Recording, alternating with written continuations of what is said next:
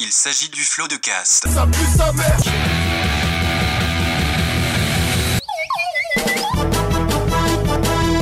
Florent Bernard, Bravo, Adrien Méniel, bravo, bravo.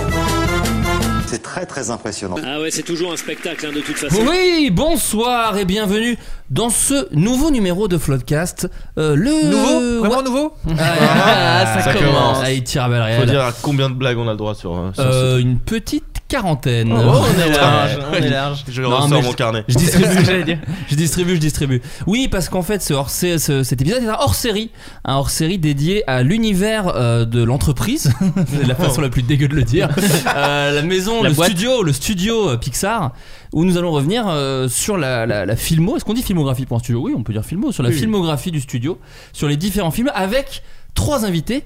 Et la petite particularité, c'est qu'on a déjà enregistré cette émission il y a de ça, euh, bah du coup, euh, C'est l'été. Un tout petit peu moins c'est un petit peu moins d'un an, euh, à l'occasion de la sortie de Toy Story 4 à l'époque. Et donc là, nous le faisons. À la sortie de Toy Story 5. Euh, Toy Story, euh, non, de, de la, non, mais de la sortie du nouveau film euh, des studios Pixar, à savoir En avant, euh, Guingamp. Je, rajoute Guingamp. Je rajoute Guingamp. Euh, voilà, donc on ne l'a pas vu, mais Qui est on la suite de là-haut. qui est- Oh Très joli. Florent Oui. Bernard, je vous serre la main. Oui, Vous bonsoir. avez reconnu le petit ton, vous avez reconnu la fine plume. Il s'agit de Valentin Vincent. Bonsoir. Valentin, veux-tu te présenter pour les gens qui ne te connaissent peut-être pas? Bien sûr, euh, je suis auteur, réalisateur, parfois comédien, et des fois j'officie sur Twitch. Tu parles de la célèbre plateforme La dédiée aux jeux vidéo. Tout à fait, on fait une émission en live avec Julien Josselin qui s'appelle Askip tous les lundis. Tous les lundis à partir de quelle heure à peu près? 20h, Alors 21h 20h c'est l'heure officielle, ça commence donc à 20h30. Et ça c'est très télé. euh, que, le oui. soir à la télé maintenant. euh, ah bah attends, la dernière fois je voulais regarder un film, 21h30. Ah, voilà, tu Oh, pas. bah attends, ça nous fait coucher à pas d'heure. Ah oui, oui, oui, moi j'ai regardé la nuit au musée 4 coupures pub. Oh non mais attends. Je l'avais jamais vu, écoutez, j'avais jamais vu. Ouais, j'ai- ouais, ouais. eh ben, donc, c'est pas un Pixar donc tout va bien. Nous sommes également avec Timothée Hochet. Bonsoir. Il s'est pas applaudi, c'est très beau. Bah, non, j'ai fa- je me suis dit, et en fait, bah non. applaudis-toi. Mais, t'as- mais t'as- applaudis-toi tout seul.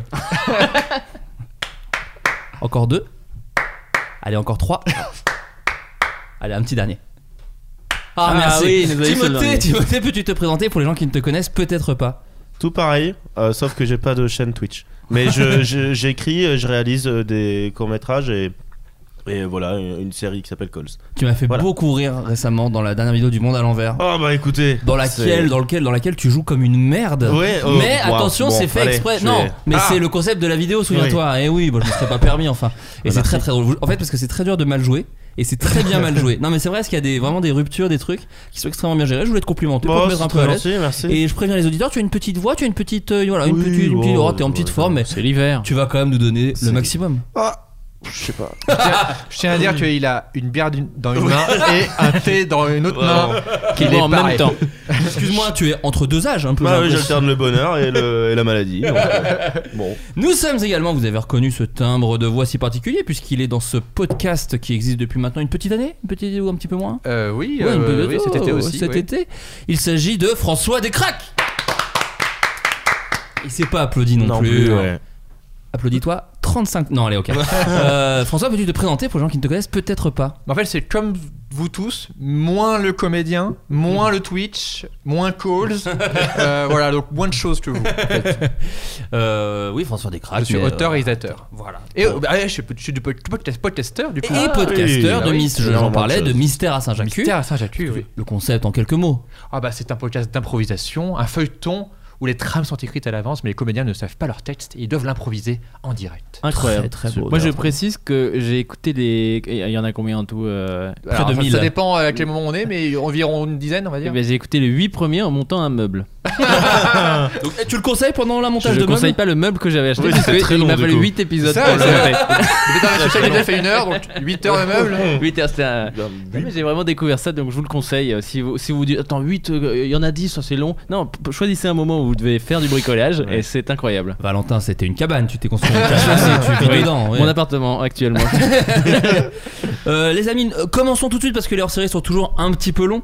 Euh, pour choisir l'ordre des films Pixar, j'ai décidé, en mon âme et conscience, euh, de les trier par succès au box-office. Alors c'est peut-être un peu cavalier de ma part, c'est peut-être un petit peu, euh, je ne sais pas, euh, Capitaliste. capitaliste. En même temps, je le rappelle, je suis profondément de droite. On est non, sur la rive droite, oui, oh, dit, bon, écoutez, Balkany est, est libéré hein, quand même. Euh, donc, non, mais pourquoi j'ai choisi ça? Parce qu'en fait, ça donne un ordre un petit peu bordélique au- à l'ensemble. Et du coup, il n'y a pas ce truc de oui, on sait de quoi vous allez parler, oui, on sait de quoi vous allez parler. Mmh. Et le numéro 1, le premier film, ce qui a fait donc le moins d'entrées, on commence par le moins d'entrées pour aller au maximum d'entrées. Il s'agit du film Le Voyage d'Arlo. Voyage d'Arlo, est-ce que tu peux me le résumer, Valentin Vincent Bi- euh, ou- oula, oui, j'ai pas révisé, mais c'est un- une rencontre entre un humain enfant et un dinosaure. Et dans mon vague souvenir, c'est le dinosaure qui élève un petit peu le- l'humain qui ne sait pas parler, qui ne parle pas, là, c'est ça? C'est un- ça, c'est- c'est vraiment ça, un vague. C'est souvenir parce que euh, c'est genre le, le dinosaure, c'est Qui- l'humain et le- et C'est le- ça. l'enfant, C'est l'inverse c'est de la- Denver. Exactement. Vraiment. C'est la- ou de Peter Elliot le dragon. C'est ça. Et Arlo est d'ailleurs le premier dinosaure, plus ou moins. Alors que Denver était le dernier. Donc c'est te dire à quel point c'est l'inverse. C'est pour ça Ouais, qu'il a pas fait. Il joue très peu de guitare aussi dans le film.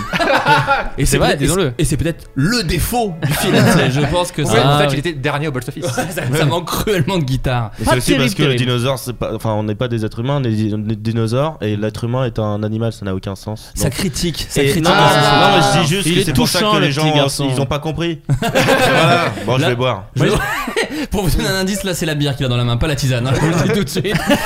Euh, le voyage, d'Ar- euh, oui, le voyage d'Arlo, The Good Dinosaur en anglais, qui est un On film. peut traduire par le bon dinosaure. L'excellent dinosaure, le délicieux dinosaure, Oui.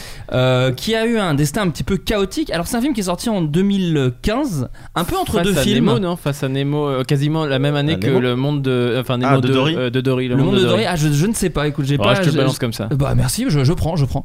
Mais c'est vrai que c'est un film en fait qui a été euh, dans ce qu'on appelle le development hell. Qu'est-ce que le development hell, François? Ah bah je connais très bien ce truc. je suis actuellement euh, locataire au développement L. Euh, alors je vous explique, c'est très simple. C'est imaginons que vous avez dit d'un film. Vous vous dites, bon allez, ça va me prendre un an. C'est plié. Et ben dix ans plus tard, vous y êtes toujours et votre vie est un enfer. D'où Et le mot hell. D'où le mot hell, Voilà. Et ben voilà, donc voilà, je pense que, que, que ça résume bien. Et donc oui, ça, mais comme beaucoup de Pixar, la différence de Pixar, souvent, eux, leur développement L, c'est un peu la norme dans le sens où ils mettent du temps à développer les projets et des fois c'est pour le mieux. Donc euh, voilà quoi. Ouais, ouais. Voilà. Mais celui-ci, effectivement, a eu des petits soucis. C'est-à-dire que même le réalisateur a été euh, remplacé. C'est un truc qui s'est fait deux, trois fois au sein de Pixar. Euh, Bob Peterson, pour ne pas le nommer. Et ils ont dû reprendre le film euh, de A à Z. Et en plus de ça, pour vous donner des petites, euh, anecdotes, tout bonnement, euh, il y a eu un licenciement de masse chez Pixar. Il y a des dizaines d'employés qui ont été virés en novembre 2013. Et du coup, ça a mis une énorme pause dans la production. Et je trouve, alors euh, c'est toujours, je déteste faire ça quand les critiques font ça, je déteste à savoir essayer d'imaginer ce qui s'est passé sur les défauts du film, mais ça se sent Ah. un petit peu, j'ai l'impression. Bah, c'est en 2D déjà, donc. euh, ils ont oublié tout le. A les C'est storyboards les- en fait. c'est ça, c'est les, anima- les animatiques. Tout le monde est parti en plein de. Et il y a un gars déguisé au milieu. C'est le réel qui fait toutes les voix. Sur un fond vert mal détouré. Euh, non, euh, moi je trouve bizarre parce que j'ai dans, mais encore une fois, c'est un souvenir. Enfin, je l'ai vu qu'une fois, euh, contrairement aux autres, ce qui prouve que j'ai pas un, un super avis sur ce film. Je l'ai vu qu'une fois aussi. Mais je trouve que ce qui pêche, c'est que c'était, c'est l'histoire qui était très. C'est pour ça que c'est pas autant le développement, le truc. Je trouve que l'histoire était, bah si, l'histoire est bâclée, très classique. C'est un truc qu'on a vu mille fois, sans. Dans mon souvenir, ce qui m'avait gêné, c'est qu'il y avait en plus un discours de du petit garçon, non, du dinosaure à la base qui est un peu peureux et tout, et qui doit euh, devenir un vrai dinosaure. C'est quand même un truc qui est pas habituel chez Pixar, un truc un peu, Un petit peu euh, à l'ancienne, un peu à l'ancienne, de genre, euh, ouais, deviens un vrai dinosaure, euh, arrête de chialer quoi. C'était un peu ouais. ça le discours, ce qui est très étonnant pour un Pixar Et pour un dinosaure. et pour un dinosaure. Je le redis, hein, c'est euh, pas. C'est apprends à jouer de la guitare, regarde ton cousin. il cartonne.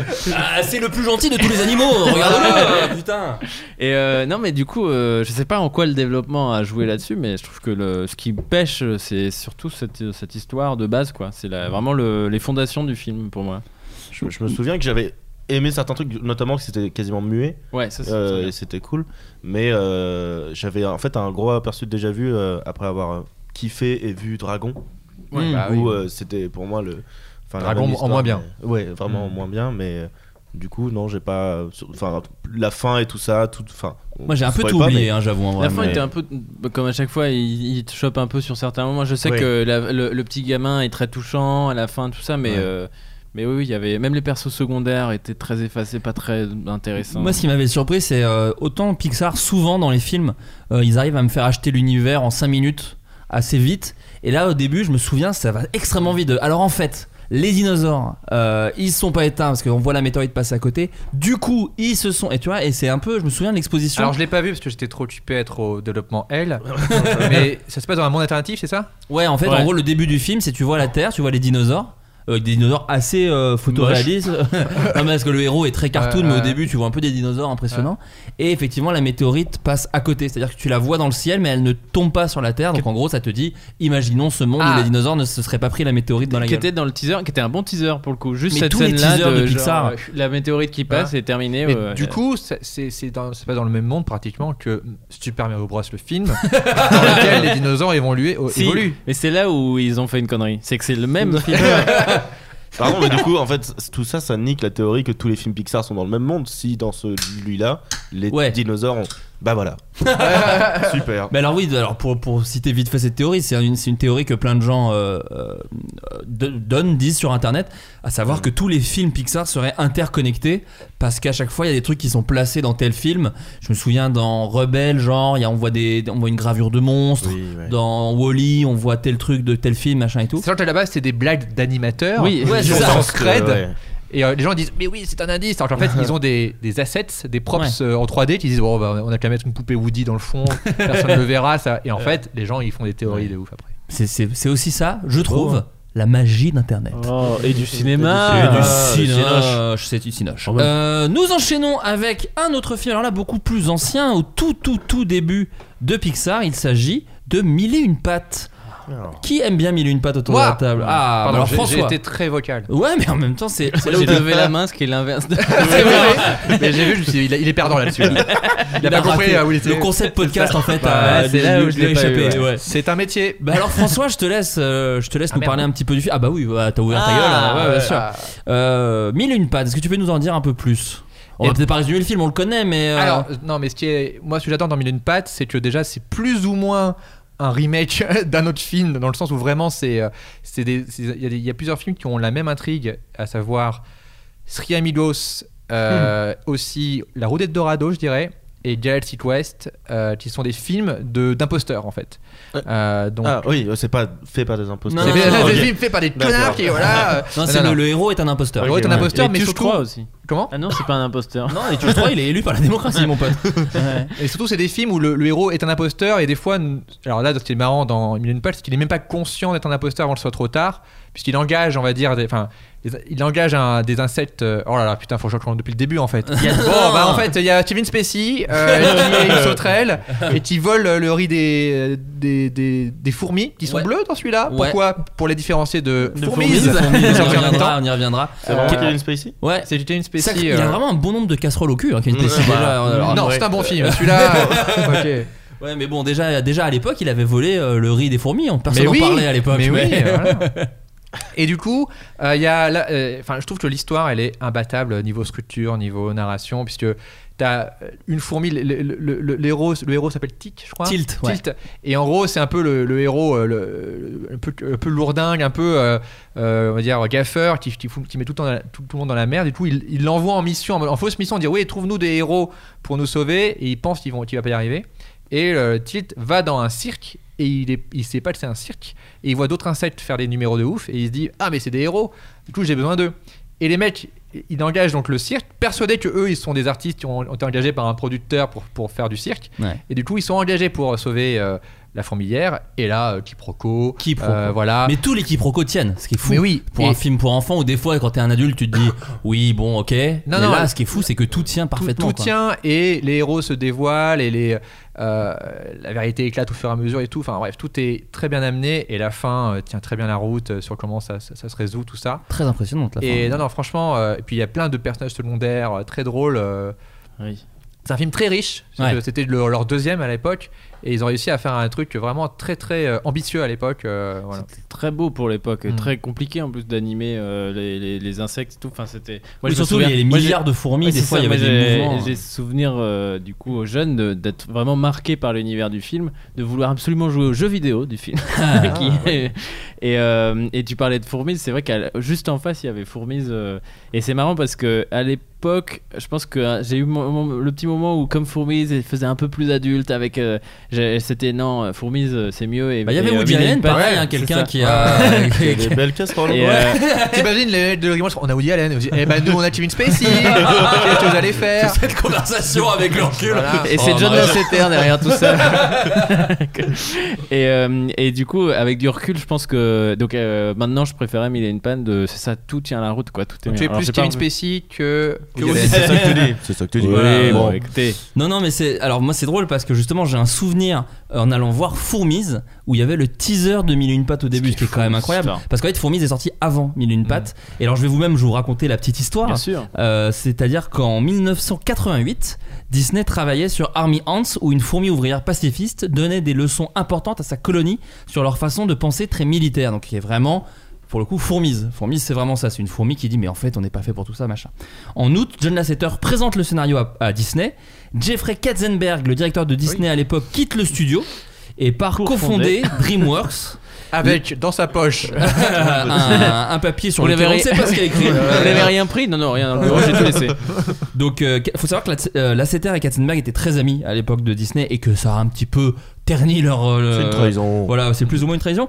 Euh, la tension est très vite montée. John Lasseter dira Nous étions la chair à canon dans son combat contre Disney. C'est-à-dire qu'en fait, ce projet Fourmise n'avait comme seul but de casser les couilles à Disney et de, les, et de, les- et de leur, comment, de leur, euh, leur barrer la route, en fait, tout simplement. Katzenberg a fait une offre à Disney, paraît-il, et Steve Jobs, il leur avait dit Si vous décalez la 60 000 une patte qui était à l'époque, euh, qui à l'époque devait sortir en même temps que Le Prince d'Égypte, Oui. il dit Je vous promets, j'arrête la production de Fourmise.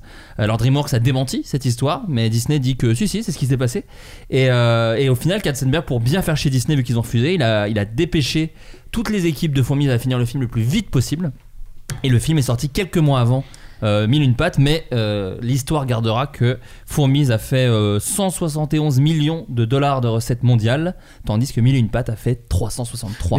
Mais Ce qui est étonnant, c'est que les deux films sont plutôt réussis. C'est quand même un, Oui, au un final- assez bon souvenir de Fourmise. Faut remater Fourmise, hein, c'est- Ah ouais, ça a parce que j'allais la dire, hein. euh, c'est quand même, euh, ça aurait pu être deux films, surtout Fourmise qui, qui est fait dans la précipitation et tout. euh, dans mon- je- bah, après, maintenant, si tu viens de dire que ça a pris Non mais l'animation, non mais l'animation cool, c'est ça, c'est qu'au final, c'était quand même deux films assez euh, C'est impressionnants. sorti quoi. quand déjà euh, les deux? Les deux 2001, c'est- non, euh, avant. non, c'est avant, c'est euh, 80 98, 99 Ah dans C'est ces ça le problème. J'étais un enfant bébé, bébé et je crois vraiment que je confondais les deux et je les mélangeais donc j'étais j'étais flingué. Fourmise, Fourmise avait ce, je me souviens d'une scène horrible dans Fourmise où il cra, où il y a une fourmi qui voit une loupe géante. Et du Eh coup, elle voit le soleil et elle fait Oh mon dieu, la lumière divine! Et du coup, elle prend feu. Ah, mais Fourmis était vénère. Il y avait, il y avait une scène, Ouais. c'était genre Starship Troopers où ils vont vraiment affronter des. Ils partent à la guerre quoi. Ouais, ouais, non, c'était assez. Bah, déjà, quand tu dis Ok, notre héros, ça va être les héros des enfants, Woody Allen Et il va faire une parodie à un moment de Pulp Fiction, Ouais. le film des enfants. Non, mais c'était on dingue a quand rien, même. on a rien du tout. Ouais. Du coup, le voleur a fait plus d'entrées, c'est ça? Elle fait moins d'entrée. Non, non, non. Ah, ok, Elle fait moins d'entrée. pardon. Mille et une pattes a battu euh, Fourmise. Ok, Euh, mais c'est vrai que la petite guéguerre entre DreamWorks et euh, Pixar reviendra un peu plus tard. mais en même temps, c'est que cette guerre, cette haine, c'est ça qui est dingue, c'est que oui, souvent les films sont faits pour des mauvaises raisons, et des fois ça fait quand même des bons films. Ouais, Ouais, c'est vrai. C'est vrai, c'est vrai. Le troisième, le troisième film, alors lui, là, on est sur du très très culte, puisqu'il s'agit de Toy Story.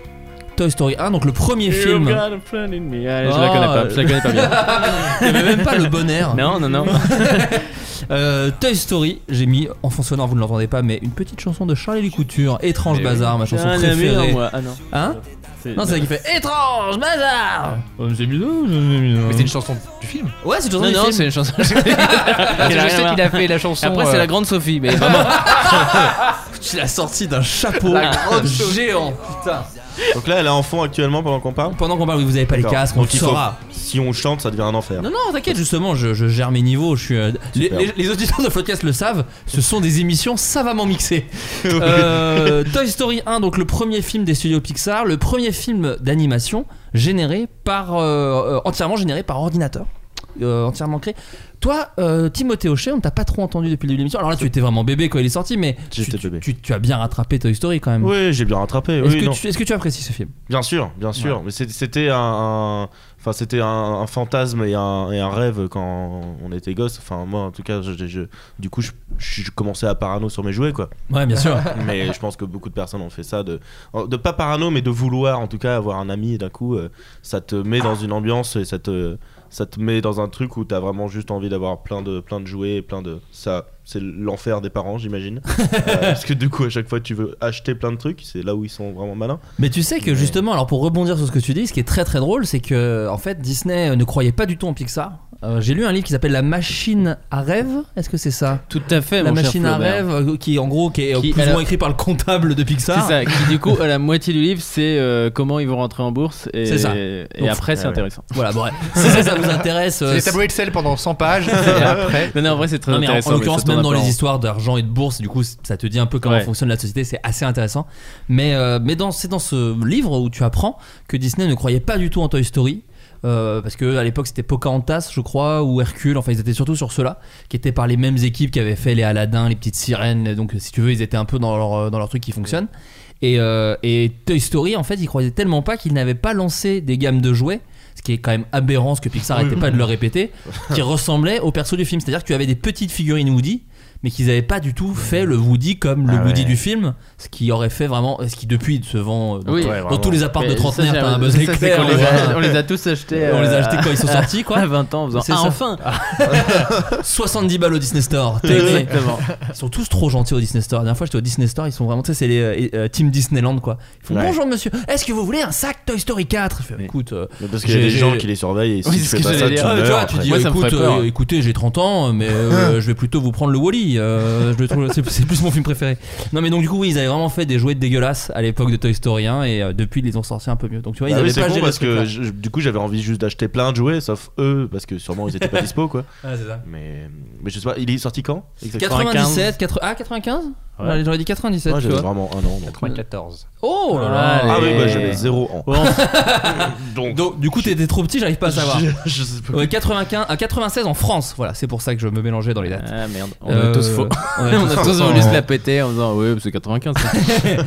Mais alors c'est, on parlait de Development Hell, ça a été un scénario très long à écrire et qui a même été storyboardé sur une autre histoire avant de changer complètement. Puisque oui. Woody était un- Ah, insupportable, connard. c'est ça, non Ouais. Était trop méchant. Alors vous, je vous parlais d'un Influencé par qui par Jeffrey Katzenberg dont on parlait oui. tout à l'heure, qui est devenu du coup quoi. le patron de, enfin le patron d'ailleurs, oui si le patron de DreamWorks Animation.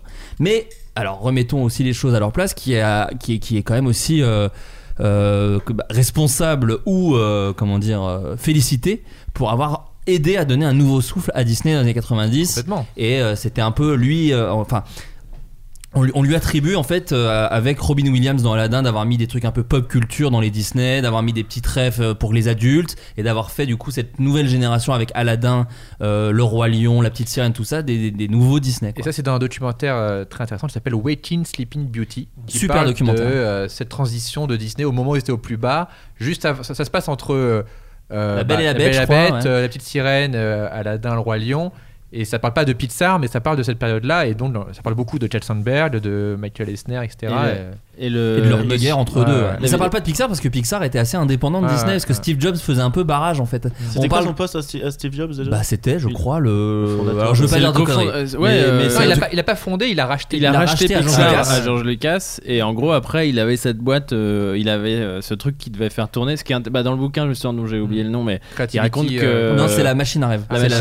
que en gros il verse, il donnait je sais pas combien, enfin le truc était en train de couler, Pixar ça servait à rien. Il alimentait le truc en donnant de sa poche pour pas que ça coule et en gros Sympa. lui il avait un truc de, j'ai, il avait essuyé les échecs alors que c'était censé être un peu le génie de la Silicon Valley et du coup avec Pixar il voulait juste que ça marche quoi, juste faire ah, ça y est je suis une- et donc il investissait de l'argent en espérant qu'il y ait un truc qui qui, qui se passe. pendant Parce qu'il 10 ans, voulait, hein. il voulait développer aussi la technologie des ordinateurs parce qu'à la base c'est Oui, drôle, Pixar c'était c'est le nom de l'ordi. pour ouais. c'était- juste pour faire des logiciels et tout. Et c'est justement euh, alors je sais plus avec avec Ed Catmull qui est le, le cofondateur de Pixar, mais en gros ils se sont dit non en fait on va se concentrer sur euh, faire des films, alors qu'avant ils faisaient des pubs, ils faisaient, euh, bah, Ouais. ils vendaient des logiciels à des médicale, écoles, ils de disaient, l'imagerie ouais. médicale et tout, et ils ont tout enlevé pour se concentrer juste sur faire un film. Et ils ont dit là-dessus on va pouvoir euh, potentiellement soit gagner euh, énormément d'argent, soit bon bah on Couler on arrête, quoi. définitivement. Mais au moins c'est fini, ouais. on arrête de faire n'importe quoi. Ça. Mais donc oui, pour, pour vous parler de loin, parce qu'à la base, effectivement, Woody devait être très méchant? C'était une marionnette, euh, donc un truc assez terrifiant. Il y a des, Pantin, ouais. un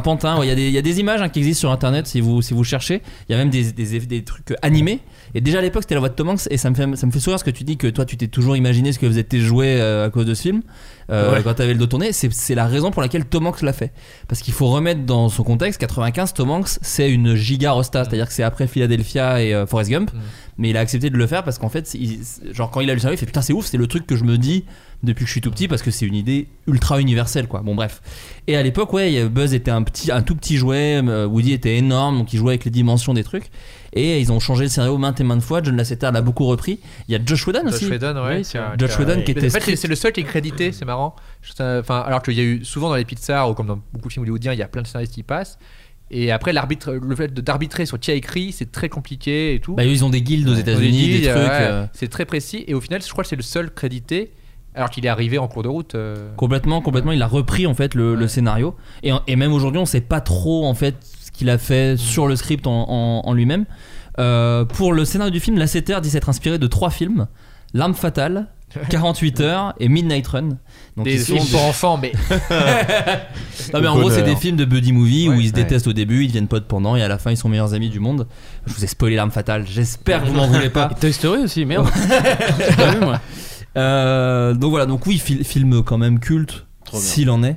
Mais c'est vrai que Bah, c'est. c'est Et qui que- vieillit pas, je trouve. Moi. Ah ouais Ah, Je t'allais l'ai dire pas revu l'inverse. moi. Non, Bah, moi je l'ai je- pas revu Euh, justement. je l'ai pas revu quand- euh, pour le 4, mais quand le Toy Story 3 est sorti, je m'a- j'avais regardé euh, de nouveau le 1 et le 2 que j'avais pas vu depuis que j'étais enfant. Et je m'étais à ce moment-là rendu compte de la double lecture euh, que tu as dans tous les Pixar. De, bah, quand tu es adulte et enfant, tu les vois pas de la même manière. Et surtout, je m'étais dit, ça, l'histoire, elle est, elle, des deux hein, films, mais on parlera du 2 plus tard, mais elle tient vraiment la route, tout marche bien. Alors. L'animation, euh, les humains, les humains, ils savaient pas les faire les et c'est immonde. Oui, ils ont Mais, un peu pas euh, d'âme, ouais. mais du coup, euh, c'est pour ça que c'est l'intelligence qu'ils ont eue. Pareil pour Fourmise, c'est de pas faire des humains parce qu'ils se sont tout de Mm. suite rendus compte. Fourmise, je pense qu'il n'y a pas un seul humain ou peut-être un pied. un moment, mille et une pattes mille et une pattes. il n'y a pas d'humain. Pas ouais. c'est ça. Et tu vois, là dans Toy Story, il y en a un, ils se sont rendus compte que c'était immonde, enfin deux avec Sid. Et, euh, et du coup, non, moi je trouve que ça a pas du tout vieilli. Ouais. Ça, quand tu vois quand même les comparaisons Toy Story 1 au 4, euh, euh, il y a pas mal de comparaisons qui étaient faites là quand il est sorti. euh, tu fais quand même ah oui quand même. Une évolution d'ordinateur, ouais. Ah oui, Ouais. enfin c'est tout à fait normal sinon ce serait vraiment dommage. On fait les profiter. seuls qui non, évoluent pas. on fait les mêmes. On a un logiciel qui marche très bien. Non, mais c'est vrai que. Mais d'ailleurs, euh, le méchant de Toy Story 1, Sid, quand tu le revois aujourd'hui, tu te dis, il prend très cher pour. Enfin, je veux dire, c'est vraiment un ses enfant. jouets, ouais. C'est un enfant. hein. Le max qu'il fait, c'est faire péter une. Et quelle créativité cet enfant, Et- quand et- même. et surtout- Il il construit ses a jouets avec fait. des merdes. Et surtout, après, il continue euh, de, de le bolosser, puisque dans le numéro 4, je crois, on le voit, il est éboueur. Ouais. Ah ouais, Ouais. j'ai pas vu ça. Ah, c'est Ouais, trop ouais, drôle. On le voit, et c'est- ou alors dans le 3, C'est dans le dans le 4. 3, je crois. Dans le qu'il est 3, au bout, on voit les boeurs, c'est Sid. Oh, l'enfer. Voilà. Oh non. Donc. Et dans le 4, non, il y est pas parce qu'il s'est suicidé. C'est lui qui crame dans le 3 Si tu zoomes dans l'image, il est pendu à un arbre. Directement. Euh, par des fourmis. bon. Tout est lié dans l'univers. Mais avant de parler de Toy Story 2, 3 ou 4, on va parler d'une suite délicieuse puisqu'il s'agit de Cars 3. Donc, Ah. alors, mais c'est pas Ah. le pire Cars Attends, 3. mais c'est non, le c'est pire. Cars Ça aurait 3, dû être le 2, voilà, tout simplement. Ça aurait dû Alors, être le 2. Moi qui n'ai pas vu le 2, pour moi c'était le 2. Ouais, Bah, c'est ça. Moi qui ai vu le 2, pour moi c'est le 2. Alors Cars 3, ce qui a ce truc, alors tu parlais, c'est rigolo sur, euh, sur le voyage d'Arlo, genre ah le teaser nous avait envoyé du rêve.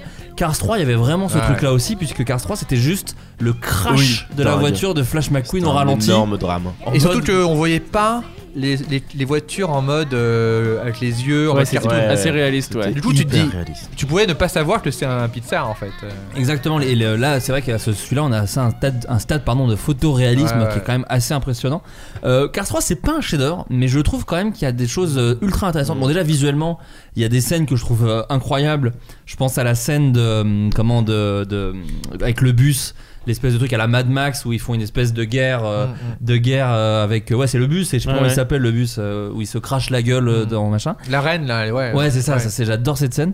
Et euh, à côté de ça, il y a enfin je trouve l'intrigue de euh, je, je suis un maître Jedi et j'ai un apprenti. Ouais. Ouais. Assez intéressante. Voilà, bah, la place. Plus euh, réussi que dans certains films avec des Jedi en ce moment. Ah, il. Il tire à balles réelles, c'est Valentin Vincent. mais, mais surtout que dans le 3, c'était une surprise. C'est pas l'intrigue.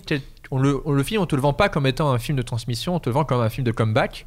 Et, ou avec un gars qui euh, a réussi pendant longtemps, a un accident, et il se dit bon, ok, faut que je revienne, faut que je sois le numéro 1 comme avant. Mais c'est un peu un Rocky, genre Voilà. il se prend une branlée au début et du coup il dit ok, faut que je gagne. Et, et en fait, la surprise, c'est que c'est un film sur la transmission, sur l'héritage, sur comment bah, prendre sa retraite. Et ça, c'est bah, c'est surprenant pour un Pixar, C'est surprenant pour. euh, surprenant. et du coup, c'est là où j'étais vraiment, euh, vraiment accroché. Quoi. Et Et qui, ce qui est- pardon, vas-y. non, je t'en prie. Qui dit non mais juste qui dit euh, tu peux quand même t'épanouir dans la transmission Oui. presque plus que dans le truc où tu te dis non mais je suis toujours au top, Ouais, euh, ouais. je suis je suis pas un vieux, je suis toujours là, ce qui est ce qui est, ce qui est beau je trouve comme Mm. comme message. Et, et non, et ce qui est étonnant, c'est que t'as l'impression que le film lui-même renie le 2 en fait. Il y a tellement plus rien à voir avec le 2 où c'était parti. euh, on en parlera, mais en gros, c'est vraiment parti loin quoi, dans l'univers. C'est vraiment ça, James. Bond. Là, il y a- c'est vraiment un retour à un truc assez simple. C'est c'est assez simple comme film. Il y a Moi, plein j'ai de pas. persos qui dégagent hein, même quasiment, il y a enfin même son, son sidekick euh, Martin, on le voit à peine. Je sais plus, ouais, je m'en c'est le, bah, le tracteur. Il y a plein le de, pas, un tracteur d'ailleurs, un- un- une dépanneuse. Mais il y a plein de personnages qui, qui sont Ah, vraiment C'est un relégués. peu le Skyfall des Cars, je suis pas sûr. Le Skyfall des Mais Cars, après, moi, j'ai quand même pas sur le moment. Mais je pense que c'était plus le. Bon, c'était c'était le film qu'il fallait. J'ai vraiment eu l'impression quand je disais je- c'était le 2, j'avais l'impression qu'il fallait le faire pour le 2 et que là. Je, je- je m'en foutais un peu quoi. Euh, C'était un peu, je voyais un peu tout venir quand même, sauf effectivement. Enfin, ouais, je- c'était pas très original. Bah, je moi, j'étais content de le voir quand, quand t'es coincé dans un avion. Oui, c'est Euh, ça. l'as mais vu dans ça. un avion Bien sûr. Je l'ai vu dans un avion. C'est les meilleurs films d'avion, ça. C'est les films de. Bon, bah, faut le regarder quoi. Ouais. Ouais, Il bah, est là, exact- bon, je exactement, fais pas- ouais. Je vais profiter, c'est Je suis assis, je ne peux pas bouger. je l'ai- je l'ai vu, je l'ai vu lors d'une insomnie, euh, pareil sur Disney Plus ou non pas Disney Plus que c'est c'est- Disney Plus non Disney euh, Cinéma pardon Disney Ah. Cinéma et à, à 4h du mat tout seul et j'ai bien aimé moi j'étais bien dedans j'ai- non j'ai trouvé ça plutôt pas mal après je suis d'accord et en plus surtout ça s'inscrit dans cette espèce de mouvance Pixar dont on aura l'occasion de rediscuter de il y a des suites à tous leurs films et c'est vrai que c'est un peu même si tu veux kiffer il y a un truc un peu lassant de Putain, c'est encore une suite quoi. Il y a- moi je sais que j'ai eu ce truc un petit peu quand même de euh, j'aimerais des films nouveaux quoi. Tu Mm. vois, j'ai En avant? Ah. Peut-être en avant, mais il paraît que c'est vachement bien en avant. Bien hein. Les, Saul les premiers, les premières Ah, c'est vrai critiques. qu'il y en a deux là. Bah ouais ouais. Bah, en même temps, Incroyable. on a eu, on a eu euh, Indestructible 2 et Toy Story 4 coup sur coup, donc vrai. là c'est cool d'en avoir un peu. Ouais, mais des là, il y a nouveaux. deux cette année, c'est ça Deux qui cette année. La dernière fois qu'il y en a eu deux, ouais, il y en a un qui était. non, Soul, c'est pas l'année prochaine non, c'est. euh, cette année je aussi. crois que c'est tr- c'est à, à Noël. D'accord, bon écoute, C'est on dans la aura, même on année, aura c'est l'occasion d'en parler. pas mal Restons dans. Cars, puisque le film juste au-dessus c'est Cars 1. Euh, Cars 1 qui était censé être le dernier Pixar, puisqu'en gros. Attends, ça- veut dire que Cars 2 est mu- a fait Ouais. plus d'entrées. Le- Ouais, mais en même temps, ouais. les gens étaient. Cars, ça a cartonné. Tout- le nombre d'enfants qui ont des ballons, des machins Cars, c'est vraiment un truc qui a cartonné. pour, Alors tu ne euh, crois pas si bien dire, puisqu'après la sortie de Cars 1, j'ai un petit chiffre à vous donner, Disney a vendu plus de 10 milliards de dollars de produits dérivés Ah dans les 5 années ayant suivi la sortie du film. Autant te- ça t'explique pourquoi le 2 a été fait à une vitesse record. Et c'est vrai que si vous marchez dans les rues de votre ville, beaucoup d'enfants ont des De votre sacs, euh, ont des sacs cadeaux euh, Ah Flash oui, McQueen. C'est vrai. C'est vraiment Sans même euh, avoir vu le film souvent. des t-shirts. Ah ouais, non, mais c'est bah, c'est des, c'est des petites voitures quoi. Enfin, c'est con, mais c'est les enfants, ils aiment bien les petites voitures. Euh, donc, ouais, Cars devait être le dernier film, puisqu'en gros, Pixar, avant d'être racheté par Disney, était en fait une société à côté. Et euh, Disney, en gros, achetait les films pour euh, caricaturer. C'est un petit peu plus compliqué que ça, mais grosso merdo, Pixar faisait les films, Disney les achetait et les diffusait. Sauf que dans leur deal, euh, Pixar ne touchait, je crois, je crois pas dire de bêtises, pas d'argent sur les produits dérivés ou alors très peu. Et donc euh, Pixar voulait négocier avec Disney euh, bah, le montant des produits dérivés parce que bah, ils en avaient marre. En l'occurrence, je viens de vous le dire, Cars par exemple, c'est fou quoi. Et euh, Cars devait être le dernier et ça avait été voté avec le président de Disney de l'époque. Pixar commençait à aller voir ailleurs. Disney commençait à développer des suites direct to vidéo de Toy Story, de Monstres et compagnie. Et au final, ils sont revenus, puisqu'il y a eu un deal de fait, ils ont changé de patron, je crois qu'il s'est fait virer, tout simplement. Les, actionnaires ont viré le patron ou quelque chose comme ça, et donc Pixar est revenu. Et heureusement, puisque Cars a été un très très très gros euh, succès, même si là on, on est en queue de peloton, J'imagine le- l'actionnaire qui, a- qui arrive, tu fais Vous savez quoi Pixar, on n'a pas besoin d'eux. Les mecs ils font Très bien, bah tu prends tes affaires, tu t'en vas. Oui, parce que pendant ce temps-là, Disney, c'est La Ferme se rebelle, c'est Bienvenue chez les Robinson, Ouais. C'était pas les plus gros succès. ouais. C'est ça, ils avaient du mal à exister en face de C'est qui Pixar. qui a quoi. fait Planes? Euh, C'est Disney non, c'est a- Disney. Ouais. C'est Disney, c'est pas Ouais. vrai. Bah Disney, typique, euh, Planes, car, typiquement, c'était ce genre de projet, quoi. C'était Ouais. on reprend des Ouais. licences et on fait les films sans, sans Pixar, et c'était un peu, un peu moins bien. C'est- Mais Cars, moi je déteste pas, mais j'avoue, c'est pas mon. Enfin, comme Cars 3, quoi. C'est des films où je suis passé un. J'étais peut-être trop grand. C'est peut-être des films un J'ai peu aucun plus pour la souvenir. jeunesse. Moi, je l'ai vu après coup parce que ça m'intéressait pas sur le moment. Et après, comme j'ai vu pas mal de Pixar en me disant, ouais, c'est quand même vachement bien, j'ai vu euh, Cars et, et moi, je trouve qu'il est très bien. Pour le coup, pareil, c'est toujours. euh, De toute façon, euh, rarement les scénarios sont, un- sont pétés dans, dans les films Pixar. Et là, c'est pas un truc que tu critiques, les scénarios. et, et non, Cars, je trouve que il est, c'est, c'est un peu basique et tout, mais je trouve que tout marche bien. après, voilà, c'est pas un film que j'ai revu énormément. Tout marche bien navette. Tout marche bien navette pour faire une référence, un ticket pour l'espace. voilà, un film que peu de gens auront, mais qui est un chef-d'œuvre. Et, et bah, Cars mieux qu'un ticket pour l'espace. Ah non, c'est vachement bien un ticket pour l'espace. Allez, bien. allez voir un ticket pour l'espace. Et un pourtant, film ça parle de. NASCAR et Dieu sait qu'on s'en fout de, de- En France, de- ouais. en France, de, Ouais. de NASCAR. Non mais ça va au bout du pari et c'est vrai que moi je me souviens quand on avait vu le teaser du premier Cars j'avais un truc genre ah oui donc dans le public il y a que des voitures enfin je me souviens mais dit Ah oui. bah c'est un peu ridicule enfin quand j'avais vu que la bande annonce je pense qu'en plus je commençais à être un peu ado euh, donc genre euh, les films pour enfants 2006, euh, non c'est trop nul Oui, tu commençais à te hipstériser, à regarder modards et tout. complètement Euh, à regarder South Park en disant mais c'est ça les génies en fait ils critiquent des choses Ouais, car ça critique rien, ok. Mais, euh, mais non, mais c'est mais force, est- force est de constater qu'en vrai c'est c'est très très cool et puis ça a touché une génération entière de gamins. C'est-à-dire que vraiment et c'est pour ça que je pense qu'ils en ont fait trois. Les enfants sont comme des oufs avec Cars quoi. C'est vraiment leur, leur fille. Les j'étais avec des, des, des, des enfants d'amis à moi et vraiment Cars ils sont en boucle là-dessus quoi. Mais, mais Cars, c'est un peu le, le film de Pixar où moi, ce que j'ai beaucoup aimé à l'époque, c'était de découvrir l'univers et d'essayer de comprendre jusqu'où allait le délire de, de ce monde de voitures, dans, dans le sens où même les montagnes ont des formes de voitures. En termes enfin, de moteur, ouais, de- ouais, ouais. et le coup- monde est très étrange. Et du coup, Ouais. et, et- et c'est et c'est là où justement sur internet, t'as des gens qui théorisent sur qui sont les voitures, est-ce que ce sont des mutants, et t'en as qui ont même fait des, des- comment dire, il y a une vidéo, je crois, sur ces films terroristes, c'est euh, à quoi ressemble une voiture de l'intérieur, Les Euh, organes avec les organes, avec les yeux et tout, Horrible, machin, Je veux pas. et où sont les humains Je veux pas voir ça. euh, Est-ce que les, les voitures mangeaient les humains et, et en fait, c'est fascinant quand tu vas là-dedans. tu- C'est horrible en fait, c'est un film d'horreur en fait. Oui.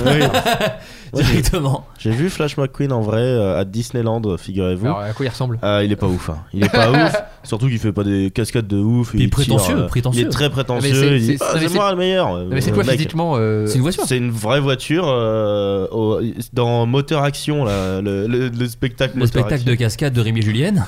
François, Ah. tu sais que ça n'existe pas. hein, Non, contre mais- quand- non, mais- je, je voulais prendre mon billet pour le rencontrer, mais non mais, non, mais, je- non, mais parce que je me suis vraiment dit, C'est une vraie bagnole. mais il, il, il parade Et- pas, Non, non, il non. marche pas dans le parc avec les, Non. il prend des photos des enfants. Non, c'est Il, vrai. il- il cartonne des mômes. Ah, Il y, a eu- il y a eu un, il y a eu un drame à Disney, grave. il a écrasé Ouais, trois faut gosses. faire vraiment attention. Il y a Non, non, des dérapages à- au milieu et ça a foutu un bordel. À Moteur Action, en fait, c'était un spectacle de cascade qui Ah oui, n'existe c'est un plus, spectacle, je crois. oui, c'est un spectacle de cascade. Où Et à une époque, un vieux tournage horrible. c'est ça. Et à une époque, il y avait même la coccinelle avant qu'il y ait Cars. Oh, et, euh, oh, ouais, et les gamins étaient là, yeah, la Choupette, coccinelle, c'était Choupette, la coccinelle. Évidemment choupette. Et Choupette. Et, euh, et du coup, avec le temps, oui, il faisait genre, on a un invité surprise et c'est Flash McQueen. Et juste une bagnole qui fait des tours en disant. Mais avec des yeux ou pas Oui, elle a Oui, des il y yeux. avait des yeux. Et Mais bouger, les yeux bougent bouge pas. pas. Les yeux bougent pas. Non, Ah, c'est nul. c'est- C'est C'est nul. Et puis c'est une Twingo, donc c'est. ah, c'est nul. Un de- Fiat multiplat. Il y a les yeux, les phares là, on dirait les yeux. Allez. Ça c'est très drôle d'ailleurs parce que ça fait aussi partie des concepts art que tu peux voir parce qu'il y a des très beaux livres. Alors que je vous conseille si vous êtes blindé c'est les The Art of Tu et chaque, chaque Pixar non moi je les ai pas. Euh, je suis t'imagines je suis pas blindé à ce point. C'est te dire à quel point ils sont chers. très blindé. Ouais, c'est et du coup tu voyais qu'ils avaient testé mine de rien les les, pic- les les voitures avec les phares, enfin où les yeux c'est les phares, ce qui est le truc que tous les enfants font quand ils Ouais, imaginent ouais. des voitures humanoïdes. Et ça marche pas du tout quoi. C'est d'un coup ça leur fait vraiment une gueule chelou. Euh, j'imagine que ça doit être horrible. et en fait non le mieux c'est vraiment de les mettre comme ils ont fait sur le pare-brise euh, C'est vrai qu'il faut pas trop rechercher le comment ça marche ce monde quoi parce qu'il y a plein de trucs très chelous. Mais d'ailleurs, dès qu'ils commencent à un petit peu trop l'humaniser, c'est nul. Dans Bah, le d'où 3, le, dans, deux. dans Dans le- le, le côté, Ouais. ils savent faire plein de trucs et tout, euh, ils s'ouvrent des portes, machin, et en fait, il y a- ça commence à plus marcher. Quoi. Oui, d'un coup, ça devient la voiture de Roger Rabbit. Et puis, ils ont des- il marche, euh, il marche sur Mais non, ses mais- pattes Et- arrière. et ouais, c'est ça, c'est exactement ça. ouais. Parce que oui, mais même dans le 3, euh, genre à un moment, ils font du tapis de course et genre Ah ils ont oui. un casque VR et tu fais bon là, c'est n'importe quoi. Qu'est-ce qui se passe Euh, On Ils continue. baisent aussi, non Non. Il y a un truc, mais ça me fait penser. Ça doit exister en porno, hein, forcément. Il y a euh, les, les- les séries de vidéos Pitch Meeting, qui, il y en a Oui, une sur Toy super. Story et qui relève quand même une, une grosse incohérence du premier où il dit que tout le monde, enfin quand euh, les humains euh, sont pas là, ils, ils sont vivants et dès qu'ils arrivent, il faut se mettre en jouet. Buzz l'éclair, tout le pitch du film c'est qu'il est persuadé de pas être un jouet. Et il dit ça veut dire que jusqu'ici, avant la rencontre, il, est, il vit normalement, il se, il se met jamais. euh, Pourquoi il s'arrête pas de. Ouais, pourquoi, Ouais. pourquoi il est Pourquoi fixe dans quand la il y a boîte un humain, même, euh, il euh, est fixe Pourquoi? Parce que et du coup effectivement tu fais ah oui ça ne tient Et c'est pas. très drôle, il y a deux trois incohérences comme ça. Il y en a une où j'ai chopé une interview où ils disent Alors on l'a noté, mais euh, pff, Mais je pense que là, de c'est- ouf. là, Ouais, relou. Je pense que c'est un peu ça. C'est que Ouais. tu dis, bah là bah, c'est le concept du film. Bah, il ils en ont fait 4 où tu crois en l'univers, donc mine de rien, c'est Ouais, que ça, ça, doit aller ouais. quoi au final. Euh, on reste dans les suites, d'ailleurs tu parles de Toy Story, puisqu'il s'agit de Toy Story 2. Vous ne l'entendez pas, mais je mets la chanson la plus déprimante au monde. Ah, de Sarah Sur- McLachlan. Ouais, sur, euh, sur euh, Oh Jay-. Jessie qui se fait abandonner par une petite Tu sais fille. quoi Yes. Tu l'as, t'en as parlé, je, je, je chiale. J'entends même pas je chiale. C'est euh, ouais, c'est une chanson un petit peu triste. Alors que Toy Story 2 est peut-être un des Pixar les plus drôles, je trouve. Et c'est drôle parce que je le dis Oui, vraiment sur une hein. chanson d'une tristesse folle. bah, le bêtisier était déjà dans Mille et une pattes pour le Ah coup. oui, je vrai. crois que c'est lui qui l'avait commencé en premier. Ouais. Mais Toy Story 2 qui est une vraie comédie, qui même un spoof movie presque des fois, parce qu'il parodie vraiment des scènes de films. Euh, Toy Story 2, est-ce que tu aimes ce film, Valentin Vincent? Euh, oui. Voilà. Eh bien, bonne Oh. soirée. J'étais en train de penser au bêtisier en me disant que ça a ruiné mon. Moi, ça m'a. Quand j'étais petit, voir des fausses prises et tout de mille et une pattes, je comprenais plus rien, quoi. ça y est, c'était Ouais. vrai, quoi. Donc c'était vraiment un. ça m'a. Je suis devenu avait- fou à cause de ça. Tu voyais un clap, ouais. Tu voyais Ouais, le il y a clap le clap, arriver. il rigole. Dans le 2, il pète dans la boîte, c'était hilarant. C'est Très hilarant. bon gag. C'est un- hilarant. Très bon gag. non, Alors, non, moi j'ai beaucoup aimé le 2. euh, Petit petit trivia, puisque vous savez, je suis un peu monsieur, je suis un peu le le, non, mais je suis un peu le Tales from the Crypt, euh, Tales from the Crypt, oui. pardon. Clip. Click, click, bien Click. sûr, from the Click de ce podcast. Euh, sachez que dans cette séquence post-générique du bêtisier, et ben écoute, pour Disney il y a eu un petit editing, puisque parmi les séquences, il y avait Ah oui. Papy Pépite qui disait à des Ah actrices oui, dans des- une boîte ah. Eh, dis donc tu veux jouer dans Toy Weinstein, Story ouais, ouais, ouais, c'est ok, ça qui ouais. disait dis donc toi, tu veux jouer dans tu veux jouer dans Toy Story 3 bah Ouais. viens dans ma loge euh, machin et tout et vu que John Lasseter a été accusé d'agression sexuelle sur des femmes Oups. euh, du coup Disney s'est dit peut-être on va enlever cette séquence Voilà, Est-ce que le tout fait d'avoir, lâché cette information sur John Lasseter va pas pourrir tout le reste du podcast ouais non mais bon Et Mais- tous mais- nos souvenirs maintenant sont pas gâchés. Bon, écoute, on a commencé avec euh, Kevin Spacey, Woody Allen. Euh, donc oui, cette séquence a été coupée, mais c'est vrai que c'est un film très très drôle, une grosse comédie. C'est aussi le film, alors euh, je finis mes, mes petits trivia, qui a prouvé qu'en fait, dans le premier Toy Story, les jouets, quand ils clignaient des yeux, c'était jamais en même temps. Oui. C'était un peu décalé. Et les gens se demandaient si c'était un bug ou si c'était un truc de voulu. Et en fait, dans le 2, ils le refont. C'est un truc vraiment qui était voulu pour leur donner un aspect. Bah, c'est pas vraiment des humains, c'est des jouets. Donc voilà, c'est juste euh, la, petite, la petite anecdote si vous voulez vous Ah, la des péter. humains. Ouais. Moi, je galère avec les dinosaures. bon, très bien. Euh, Timothée Hochet, est-ce que tu apprécies ce film? Oui, j'ai- j'ai j'ai grandement apprécié. Je me, en vrai, euh, il faudrait que je le revoie parce que je me rappelle surtout de ce moment horrible où euh, euh, ben, on abandonne ce jouet. et ça, ça m'a marqué vraiment très, très, très, très, très, très fort. Ouais. Et, et- et le bêtisier aussi où je faisais ah trop bien ils ont tourné et tout et je ouais attends attends là en effet ça, ça perturbe beaucoup C'est- mais c'est super C'est vrai que si tu pousses leur réflexion, tu te dis putain, il y a vraiment des animateurs qui sont en train de trimer sur un faux Oui. métier en disant c'est pas drôle hein, notre métier. Ils font, on essaie de faire croire aux enfants que c'est marrant, euh, c'est vraiment le pire truc. Mais Quand on leur a dit surtout. Alors maintenant, faut, euh, faut- ils ont, arrêt- ils en pouvaient plus et tout. Maintenant, on va faire un bêtisier. Mais ah, pourquoi? C'est. Alors surtout que, alors voilà, tu me relances parce que c'est un film qui a été fait dans l'urgence la plus totale, justement parce que euh, Disney voulait faire un 2 direct ou vidéo et John Lasseter avait dit bon moi je viens d'enchaîner Toy Story 1 et euh, Mille et une pattes, je suis claqué, je pars en vacances avec ma meuf. Et dans l'avion qui l'amène tranquillement euh, à ses petites vacances, le John Lasseter lit le scénario de Toy Story 2 et se dit que c'est Et infâme. vomit. Ouais, il dit c'est horrible. Donc en fait il a écourté ses vacances et avec toute son équipe Il saute en ont- parachute, Et il est revenu au bureau. Allez, je m'en vais Et en fait, ils ont retaffé tout Toy Story 2 en seulement 9 mois avant la sortie du film. Sachant que 9 mois à l'époque avec 8 mois de rendu. Ouais. Parce que les ordinateurs étaient Et tellement. alors, euh, mais tu ne crois pas si bien dire, avec quand même l'ultime blague qui est dispo dans un documentaire, j'ai oublié le titre, mais sur Pixar, c'est qu'un des employés a supprimé Oui. le film. Alors ça Ah, c'est oh hyper intéressant Quoi comme histoire parce que ils en parlent dans Creativity Corporation, le bouquin euh, sur le Pixar. Et ça c'est un, super, un super exemple de management. Puisque en gros ils disent voilà c'était la, c'était la merde machin et tout. Un employé ouais, a effacé il le, a le effacé film. et tout. Et du coup le, le premier truc c'est comment ils ont réagi par rapport à ça. Alors déjà le premier truc qu'ils ont fait c'est que ils ont ils ont ils se sont rendus compte que donc la personne qui avait effacé les, les- les- tous les fichiers tout tout. DreamWorks. voilà Moi, j'ai noté- C'était Katzenberg. Katzenberg. Non mais c'est- c'était quelqu'un qui avait fait une manip pour sauvegarder. Du coup, Oh, hum, c'était voilà. pas de sa faute techniquement, même si il était responsable d'un désastre potentiel, il n'avait pas voulu le faire. Et Il avait c'était- pas fauté. il avait pas fauté. Du coup, ils l'ont pas dénoncé. Ils ont pas dit ah il y a Michel euh, de la Conta qui a fait ça. du coup, ils ont gardé son nom euh, secret pour pas qu'il se fasse pourrir et tuer par tout le monde. Et l'autre chose aussi, c'est qu'ils se sont rendus compte qu'ils ont réussi à avoir des backups grâce à une employée qui était, je crois, euh, en congé maternité Ouais, qui s'occupait de son nouveau-né. et qui avait parce qu'elle voulait bosser depuis chez elle, avait fait un backup euh, sur son, son PC quoi, de tout le film. Et du coup, ils se sont rendus compte que ben, en laissant les gens être un peu autonomes, et, et c'est comme ça que tu, tu, tu te- comment dire, tu, tu laisses travailler chez eux, tu laisses prendre des initiatives, et ben tu sauves ton film. Euh, et donc c'était une bonne leçon de management et aussi de pas virer quelqu'un qui a pas fauté en faisant exprès, alors que c'était grave ce qu'il a fait, mais c'était pas de sa faute quoi. Donc, c'est C'est ju- juste quelqu'un qui a fait. Je vais sauvegarder. Et c'est fait, c'est tout. Bah, il a fait pomme cul au lieu de Thomas. Et pomme cul, ça époque tout. C'est là où ils se sont dit que leur. Apple, ils ont fait bon. Mais c'est- c'est c'est dingue que ce soit une époque, enfin l'époque où vraiment il y avait Ouais. cette expression, tu peux supprimer Ouais. un film Ah, sans tu faire vois. exprès. Ouais, en fait, je pense qu'ils ont corrompu, tu vois. Genre, il a sauvegardé, l'ordi a lâché, et en fait, du coup, le fichier était corrompu et tu pouvais plus rien en faire, quoi. Ce qui, avait pas, ce qui est fou, c'est qu'il n'y avait pas une multitude de copies. Bah ouais, mais parce qu'ils l'ont fait tellement dans l'urgence, c'est ce Ouais. que te dit le documentaire aussi, qu'ils avaient même pas pu faire un truc genre on fait plein de copies et tout. Il y avait une copie où il fallait tracer dessus pour que le film soit prêt à temps. Donc voilà, moi c'est un film que j'aime beaucoup, mais je trouve ça super que ce soit que le 2 qui soit une grosse grosse comédie et qu'après il soit parti sur un 3 qui est plus euh, non, enfin même un peu triste et que le 4 est encore autre chose. Je trouve ça génial que dans une saga il soit parti sur Josh Whedon le cite comme un des films les plus drôles qu'il ait jamais vu. Le exemple. 2 Ouais, alors qu'il avait écrit sur le premier. Euh, on continue tout, tout doucement avec un classique pour le coup, le- peut-être le classique des classiques, peut-être mon Pixar préféré. En tout cas, je crois que c'est celui de Valentin Vincent. Il s'agit de Wally. Alors Valentin, si tu veux nous parler un peu de Wally. Bah, c'est un film parfait. non, mais et en fait, je, je- je précise, c'est les 45 premières minutes d'un film les plus parfaites, quoi. Il y a- il y a- le début est incroyable. Et tout est bien, mais limite, j'aurais. bon, c'est ce qu'on, c'est ce qu'a presque fait Arlo et a raté, mais j'allais dire, j'aurais presque préféré que tout soit muet comme ça, comme le début, mais. euh, Ouais. mais non, j'adore ce film. Alors, je dis ça, je l'ai pas vu depuis quelques temps, mais, euh, mais quand je l'ai vu, je- en fait, c'est le film qui m'a fait dire, euh, justement, après Cars, euh, où comme toi, tu vois, j'avais 16 ans, j'étais passé à autre chose, ça m'intéressait plus les dessins animés, etc.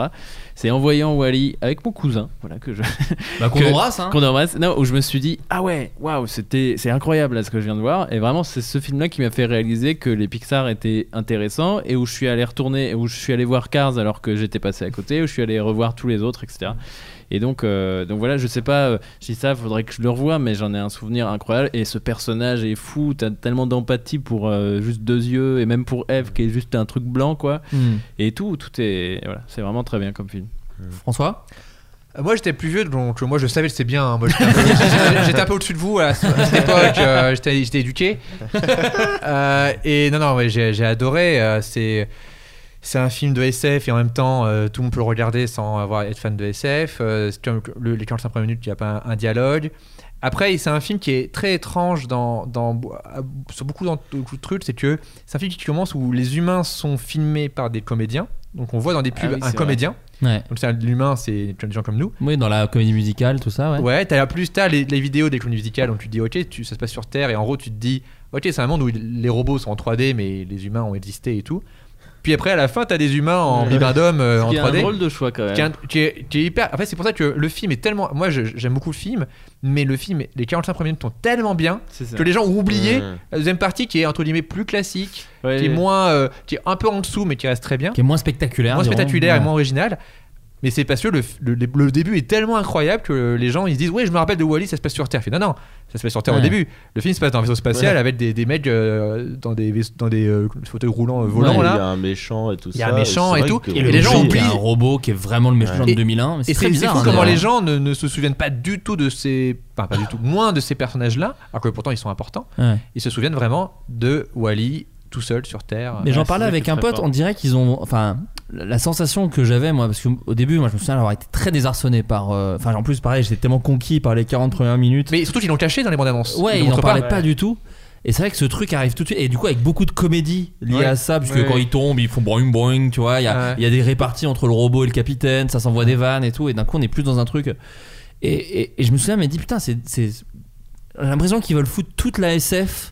Euh, tout, tout- enfin genre ils veulent faire le film somme de la SF, Ouais. c'est-à-dire qu'ils ont fait les robots, euh, l'espace, tout ça, et maintenant faut dire bon alors faut faire maintenant la société un peu euh, le Black Mirror quoi, tu Ouais, vois, faut faire la version un peu pétée de la société actuelle, et, et je comprends ce que ça veut dire parce qu'en fait c'est extrêmement logique avec le propos, Mm. à savoir on a Oui. abandonné la Terre et on a foutu- enfin je veux dire on est devenu des machines à consommer machin tout ça, donc c'est logique dans le propos.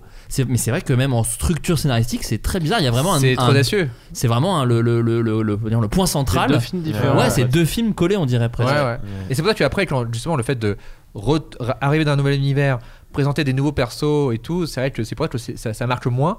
Même si je trouve que globalement ils se débrouillent très bien, tu vois. Mais du coup, c'est vrai que euh, au final, l'humain qui devient son pote et tout machin, c'est des personnages que tu oublies complètement. Et le méchant, encore une fois, Et moi je suis, méchant, ouais, je suis ouais. très surpris par ce choix de méchant.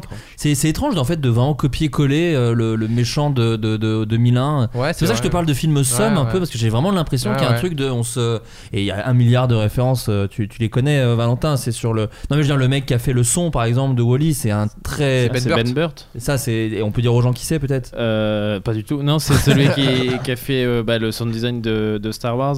Tout- de tous les par ça, ouais, quoi. de tous les vaisseaux de tous les Ah ouais. droïdes Et c'est lui qui fait la voix de Wally et de Eve. En fait, j'avais l'impression vraiment, en regardant de, pour la première fois, d'avoir un film d'animation euh, euh, qui me paraît pas comme un film d'animation, qui me paraît comme du cinéma euh, pour moi. Et j'avais pas encore fait à l'époque ce, ce, ce truc où en fait ça peut être du cinéma et ça peut euh, donner des émotions hyper fortes et un, un, un truc presque plein d'hommages à plein de films et plein de. Enfin, c'était une vraie expérience de cinéma euh, avec un film d'animation. C'était très étrange c'était la première fois que je le vivais moi. de- D'avoir ce truc de putain, c'est sérieux, c'est. euh, C'est c'est- rebelles de la forêt. ouais. C'est aussi, c'est aussi parce que Ah, techniquement, ils, que avaient. de ah, les de la forêt, putain. techniquement, ils avaient testé un nouveau truc. Enfin, c'est la première fois où Pixar faisait un, un vrai gap en termes de technique d'animation et de, surtout de, de- de- d'image, où ils essayaient de reproduire à, à 100% euh, un rendu de caméra. Ouais. Et, c'est, et, et ils ont, ils ont- c'est le premier euh, Pixar où ils avaient un conseiller euh, de lumière qui est. enfin, L'image est qui est super de- belle. En fait, c'est Ouais. Roger Dickens. Ah, Qui était le conseiller. ah. Et donc Roger Dickens, un des meilleurs chefs-op euh, voilà du monde. peut-être pour le dire aux Skyfall, gens. Skyfall, euh, voilà, Oui. 1117 Dragon et tout. il vient d'avoir un Oscar pour Dragon, 1917 ouais, c'est vrai qu'il a fait Dragon il fait de l'animation et du et, et du, Ouais. et du cinéma Et du coup, d'avoir un, un vrai gars qui leur dit, bah en fait, vous vous explique comment les vraies caméras fonctionnent. Oui, mettre des, des défauts Ils, d'optique. ils mettent des, des défauts d'optique, ils, mettent- ils, ils ils créent la lumière pour que ce soit naturel et pas euh, parfaite comme beaucoup de films d'animation. Et bah, Ouais, du il y a coup, des problèmes de points, Voilà. des petits trucs où vraiment Des- tu sens ouais. que c'est réel, quoi. T'as l'impression. et, que et ça, c'est et, et- et comme le début, t'as pas de référent humain, tu peux, comme tu dis, croire que c'est un film de cinéma euh, Mm. et pas forcément un film d'animation. Ouais. euh, parce que t'as as, ça, t'as ce rendu. euh, Même euh, ouais, le travail même sur le son en Ouais. effet, est vraiment fou quoi. Mm. Il y a un vrai truc et, et je sais plus quelle chanson ils mettent. euh, Il il y a une chanson, c'est pas celle la- avec les, Euh, à la put, cassette. put on, là. put on your Sunday clothes de euh, je crois que c'est ça Bah écoute, Voilà. Ouais, mais enfin il y avait un truc très euh, très euh, très très beau et euh, où c'est pas juste on va on va sortir une musique euh, traditionnelle. Enfin il y a il y Ouais. avait un- un- une vraie patte euh, et un vrai propos artistique. euh, et la fin la Qui fin est déchirante en plus Ouais, La fin, euh, ouais. Ouais, moi j'ai un- j'ai quand même un défaut dans ce. Mais Ah. c'est parce que. euh, on dit peut parfait spoiler. tout à l'heure. Ouais. Là j'ai les 45 premières minutes surtout. Mm, on, peut- on peut spoiler, on est d'accord. euh, oh bah depuis tout à l'heure oui de toute plus façon qu'on- de toute euh, façon, je on raconte que- les résumés de films. ouais. Non, moi j'ai un tout petit truc, c'est que peut-être je fais juste, je suis juste un gros con, mais dans, tout le film, euh, je le trouve mine de rien assez réaliste. Enfin réaliste, euh, c'est oui, c'est c'est plausible ce qui se passe. Et c'est juste que la fin, quand il se souvient de rien et il se souvient juste de tout, parce un contact entre Ouais. deux, enfin entre lui et euh, là, je me suis, dit, c'est vraiment pouvoir un peu-. Ouais, c'est le pouvoir Bah, de l'amour. Mais je crois pas en l'amour, amour. c'est l'amour, en fait. Ouais, mais je déteste ça. Je déteste ça. C'est Ouais, vraiment- ouais, mais bon, euh, Non, mais, euh, mais voilà. Mais euh, je pense que je suis juste un vieux con. Non, mais voilà, ce truc de ce- cette étincelle fait un peu. Même quoi. étincelle que dans euh, un- le gendarme se marie je vous rappelle quand même Mais Mais oui C'est ce que je me suis dit. bah ouais c'est une pour moi c'est un plagiat éhonté du gendarme un hommage. Je pense que c'est un hommage. Bah Au début, Wally devait faire Wally, voilà. elle veut elle veut Moi, je sais pas faire de. Ah, mais- Tu le fais pas si mal. Euh, dans les clins d'œil, en fait, c'est aussi un très gros hommage à Pixar et euh, à Steve Jobs. Euh, je crois pouvoir dire que Steve Jobs était déjà décédé à ce moment-là? Non, c'était pense après? pas, non. Steve Ah ouais, il me semblait que c'était dans ces eaux-là. euh, Pardon, autant pour moi. enfin, Mais en tout cas, en tout cas, il y a, y a il beaucoup devait pas de. être en grande forme. Ouais, ouais. Il y a, il y a- C'est quoi, c'est 2009, un truc comme ça, euh, Wally? Je- j'en ai aucune idée parce que tu vois bien que je, je lance des, des infos au hasard Je pense total. plus tôt que ça. Attends, je regarde vite fait. Wally 2008, mort Steve Jobs. Je mets des trucs très violents sur Google d'un coup. Euh, là, 2011, autant pour moi, c'était quelques années Il après. Mais effectivement, il n'était pas non plus dans le marathon. hein. Donc euh, il y a beaucoup de clins d'œil effectivement à, à- à- à Pic- à, euh, Apple. Quand même, euh, quand Wally euh, Quand démarre, démarre, ouais. c'est le, bruit du Mac. Et en fait, euh, je- en faisant mes recherches, je me suis même rendu compte que pour créer Eve, euh, Eve, ils ont, ils ont demandé de l'aide à Jonathan Ive, qui est la personne qui a designé l'iPod. Donc, qui est vraiment un, un- quelqu'un qui a beaucoup travaillé avec, euh, avec Apple, ce qui explique ce rendu, euh, en vrai, pas si loin de- d'a- Très d'Apple. blanc, pour le- Ouais, c'est ça. Oui, c'est vraiment le prochain et Mac lisse. Pro, je pense. ce- ce design euh, de. Et d'ailleurs, dans, ce, dans Wally, il y a aussi cette scène quand même euh, qui est folle avec l'extincteur. Qui, a, Ouais. qui, est, qui est magnifique, je trouve, Ouais, et qui est un peu reprise par Sandra Bullock dans Gravity. Oui, je voudrais quand même c'est le dire. que- C'est un peu la même scène. Voilà, j'avais besoin de le dire puisque Sans la musique de. Qui C'est quoi euh, la musique New- Newman? Non, je sais plus. Je- La musique est cool aussi de Wally. Ça, c'est le, je crois que c'est le fils Newman. Je crois que c'est. Thomas Newman? Je crois que c'est Thomas C'est Newman. un neveu, un fils? Je sais plus. J'ai appris, et j'aurais pas le chiffre exact, que dans leur famille, euh, Newman, il y a genre 92 Oscars, un truc. Enfin, c'est. Est-ce Ah que bon, tu n'aurais pas écouté le dernier Ouais, épisode Ouais, ouais, ouais, de- parlerai, de Total Tracks. Total Tracks, très bon podcast qui Et parle de un musique de chiffre vraiment au hasard. Mais c'est beaucoup. C'est beaucoup.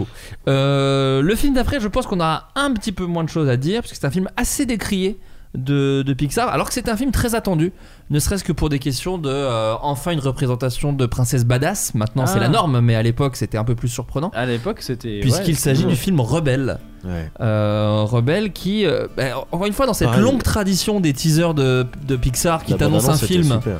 Et qu'en fait le film parle d'autre chose. oui. Rebelle, Pour le coup, se c'est- place là. ça fait le- l'effet contraire. Voilà, parce qu'ils nous avaient quand même Je caché. voulais voir un bon film. Bah finalement c'est un mauvais, c'est surprenant. hein. Ouais, Re- Rebelle, alors on est, on n'est pas très fan de Rebelle. Ah, je l'ai pas vu, j'ai critiqué. Ah, tu l'as pas vu Oh Timothée, toi tu l'as vu. Oui, je l'avais vu dès qu'il était sorti parce que je pensais que ça allait être un super film en effet grâce à la bande-annonce et euh, c'était vite. Et, euh, et ensuite euh, j'ai vu et j'étais un peu déçu parce que c'était très classique, très.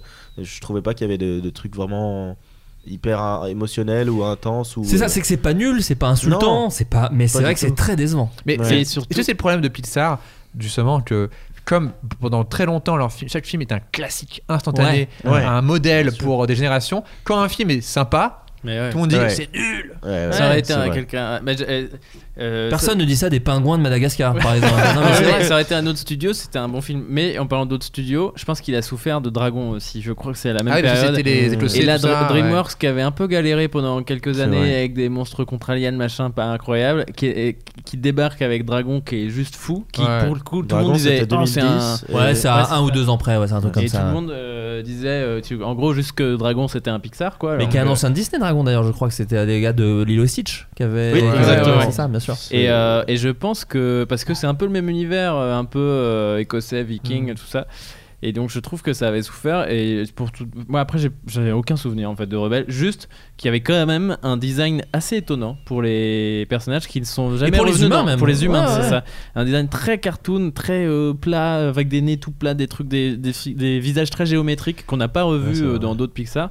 Et mais ça, je trouvais que c'était une bonne idée pour le coup. Ça changeait. une en musique fait. très belle aussi, je me rappelle. Oui. Je crois que je me rappelle de la musique qui était vraiment très belle, très bah, écossaise et tout ça. Et c'est le réel de- du Prince d'Égypte, non C'est Chapman ou euh, quelque chose comme ça Enfin bref, euh, Je- plein je- de. J'ai pas toutes les infos. Un projet euh, en- qui pouvait être très bien et j'en ai aucun souvenir. pour tout Et être, alors, euh, euh, bon, oui, effectivement, on spoil comme des salauds depuis le début, mais bon, Rebelle, peut-être vous l'avez pas vu, donc je vais le spoiler. Mais euh, il y a une intrigue assez similaire à Frères des ours, Mais quand oui, même. qui était est- un film surprenant celui-là. qui hein. était, qui était un film, C'était euh, ouf, hein. ouais, mais qui était Disney aussi. mais Mais en fait, t'avais la même intrigue un peu de, De euh, Réincarnation, hein. de réincarnation en ours et de je veux tuer un ours, mais en fait c'est la On croit que, réincarnation machin, de ouais. machin et du coup je sais que. Et c'est un ours en plus. Et c'est un ours, c'est le même animal. Donc, c'est exactement euh, ça. Mais Frères des ours, l'intrigue, elle est tragique, mais de ouf quoi. Il est horrible ce Il film. est horrible ce film. C'est un film pour enfants. Dans Ouais. lequel, alors je vous résume le film. parce que Tra- Frères des ours, c'est un film sous-coté de ouf. Ouais. Euh, c'est un. vous spoiler. Allez, vous spoiler. Allez, euh, trois frères. Ouais. Euh, ils sont super potes au début. Ils sont en mode ouais, on est trois frères, on est trop bien, on est trop content. Le premier frère, je crois, l'aîné, on lui dit il y a un ours, machin et tout. Il va pour le tuer, il se fait tuer par l'ours. Bim, le premier frère il est mort, il est dead. T'en enlèves un. Déjà- enlève un. Deuxième frère il dit je vais venger mon grand frère qui a été tué par l'ours et tout. Il tue l'ours, mais en tuant l'ours, il y a une malédiction qui tombe sur lui et il se transforme lui-même en ours. Donc le deuxième frère est un ours. Le troisième frère qui est le petit frère, il dit je vais tuer l'ours. Donc il veut tuer son, son grand frère en fait. euh. Attends, c'est pas fini. Le frère, le deuxième frère, qui est devenu un ours, il se fuit dans la forêt, il est en mode merde, je suis un ours et tout, personne ne le croit, personne ne l'entend, il peut pas parler et tout, etc. Il Quand il rencontre, parle, ça fait. il rencontre un petit ourson tout mignon, qui est un peu chiant, mais qui, qui devient un peu son pote. Il dit bon, on va rester ensemble et tout. Qu'est-ce qu'il dit son petit, le petit le petit ourson Il dit ouais, il y a ma mère qui est partie, elle, va, elle a besoin de venir me chercher. Twist. Ah bah oui. En fait, il a tué sa mère. et ils sont potes. Et je me souviens avoir rarement eu au. Alors, c'est pas au cinéma, c'était à la télé, mais, mais dit, mais comment ils vont s'en sortir Mais, là, ah, les- ouais. Genre, Ah, mais c'est C'est genre- c'est tragédie, c'est shakespearien quoi. tu deviens pote avec un gars et en fait, t'as tué sa mère et il le sait pas, et toi tu le sais. Tu fais, waouh, ça nous a Et ton changé. frère veut te buter parce qu'il pense que t'as tué ton, son- ton Ton autre propre frère. ton frère. propre- Non, il pense que t'as tué toi. merdier, Ouais, ouais. c'est ça. Et tu dis non, C'est machin. vraiment- Et à la fin, bon, c'est pas aussi. euh, voilà, c'est ça. il Et à une côté de ça, c'est Cadet Olivier qui font des caribous. Voilà, qui est quand Voilà. même aussi un Ah oui, quand même oui, oui. plaisant. Voilà, c'est quand même plaisant aussi. Euh, on revient à un ticket pour l'espace. Je suis content. Ça fait deux fois qu'on cite ce film dans un podcast consacré à Pixar. Euh, non, non, frère, frère des ours, très très bon film qui fait partie de cette euh, génération de films qui ont, eu une salle, enfin fin 90, début 2000. Il y a eu plein de films qui sont passés un peu à trappe comme La planète au trésor, Euh, comme Cusco. comme Cusco, comme Dingo et Max. ouais. C'est des films qui sont vraiment Ah, bien ouais, et ouais. je vous invite à les regarder si vous Ah, aimez Dingo et. Max, incroyable. ce Dingo film. et Max, c'est un classico. Ouais, La planète au trésor, ça m'avait marqué de ouf. C'était. Et ça, pareil, j'ai regardé une vidéo, et c'est un pareil développement L d'une une dizaine d'années. En fait, c'est les mecs qui ont fait la petite sirène, qui à chaque fois revenaient avec les et on leur disait non mais cassez pas les couilles, faites euh, si vous faites un autre succès c'est bon. Donc ils font Aladdin, Mhm. ils font non faites encore un autre succès. Bon ils font Hercule et genre ils en font un tous les deux ans. Et quand ils font enfin leur film de cœur de machin, ils se plantent euh, 2000. Terrible. Ne pas croire en ses rêves. La leçon du jour. qui est la leçon d'un des Pixar, mais pas celui d'après. Euh, puisque celui d'après, nous sommes. euh, je, je- je suis désolé, on y retourne dans l'univers de Cars. Mais putain Eh oui, avec- ouais, avec on le a deux. assez parlé. avec le 2. Mais pour le coup, il n'y a pas grand chose à dire. Là, vous, le- vous, vous l'entendez pas, mais dans nos oreilles, il y a Benabar qui nous régale. Et oui, c'est lui qui avait fait une petite chanson pour Cars 2. Il avait fait la chanson Mon cœur fait vroom. Benacar. Ben... C'est beau. Blablabar. Blablabla. Ah ouais. oh merde. putain. Euh, oui, donc euh, Cars 2, alors le film de chevet de, de Valentin Vincent. Euh, plus, euh, je le critique beaucoup. Qui regarde pour s'endormir, non, mais je, parce que j'ai pas aimé sur le moment, mais je l'ai jamais revu. J'avais pas de souvenir. J'étais juste déçu de ça partait trop loin. Ça avait pas. Pareil, bien aimé la, la- la bande annonce quand euh, ils ont annoncé que ça allait se passer dans le monde entier, qu'il y allait, qu'il y allait avoir des voitures en France et tout. oui, il y avait une voiture de Formule 1 Mais oui, moi je vous pensais voir une R5. qui parlait mais- français. Doublé par qui Par Alain moi, mon gars.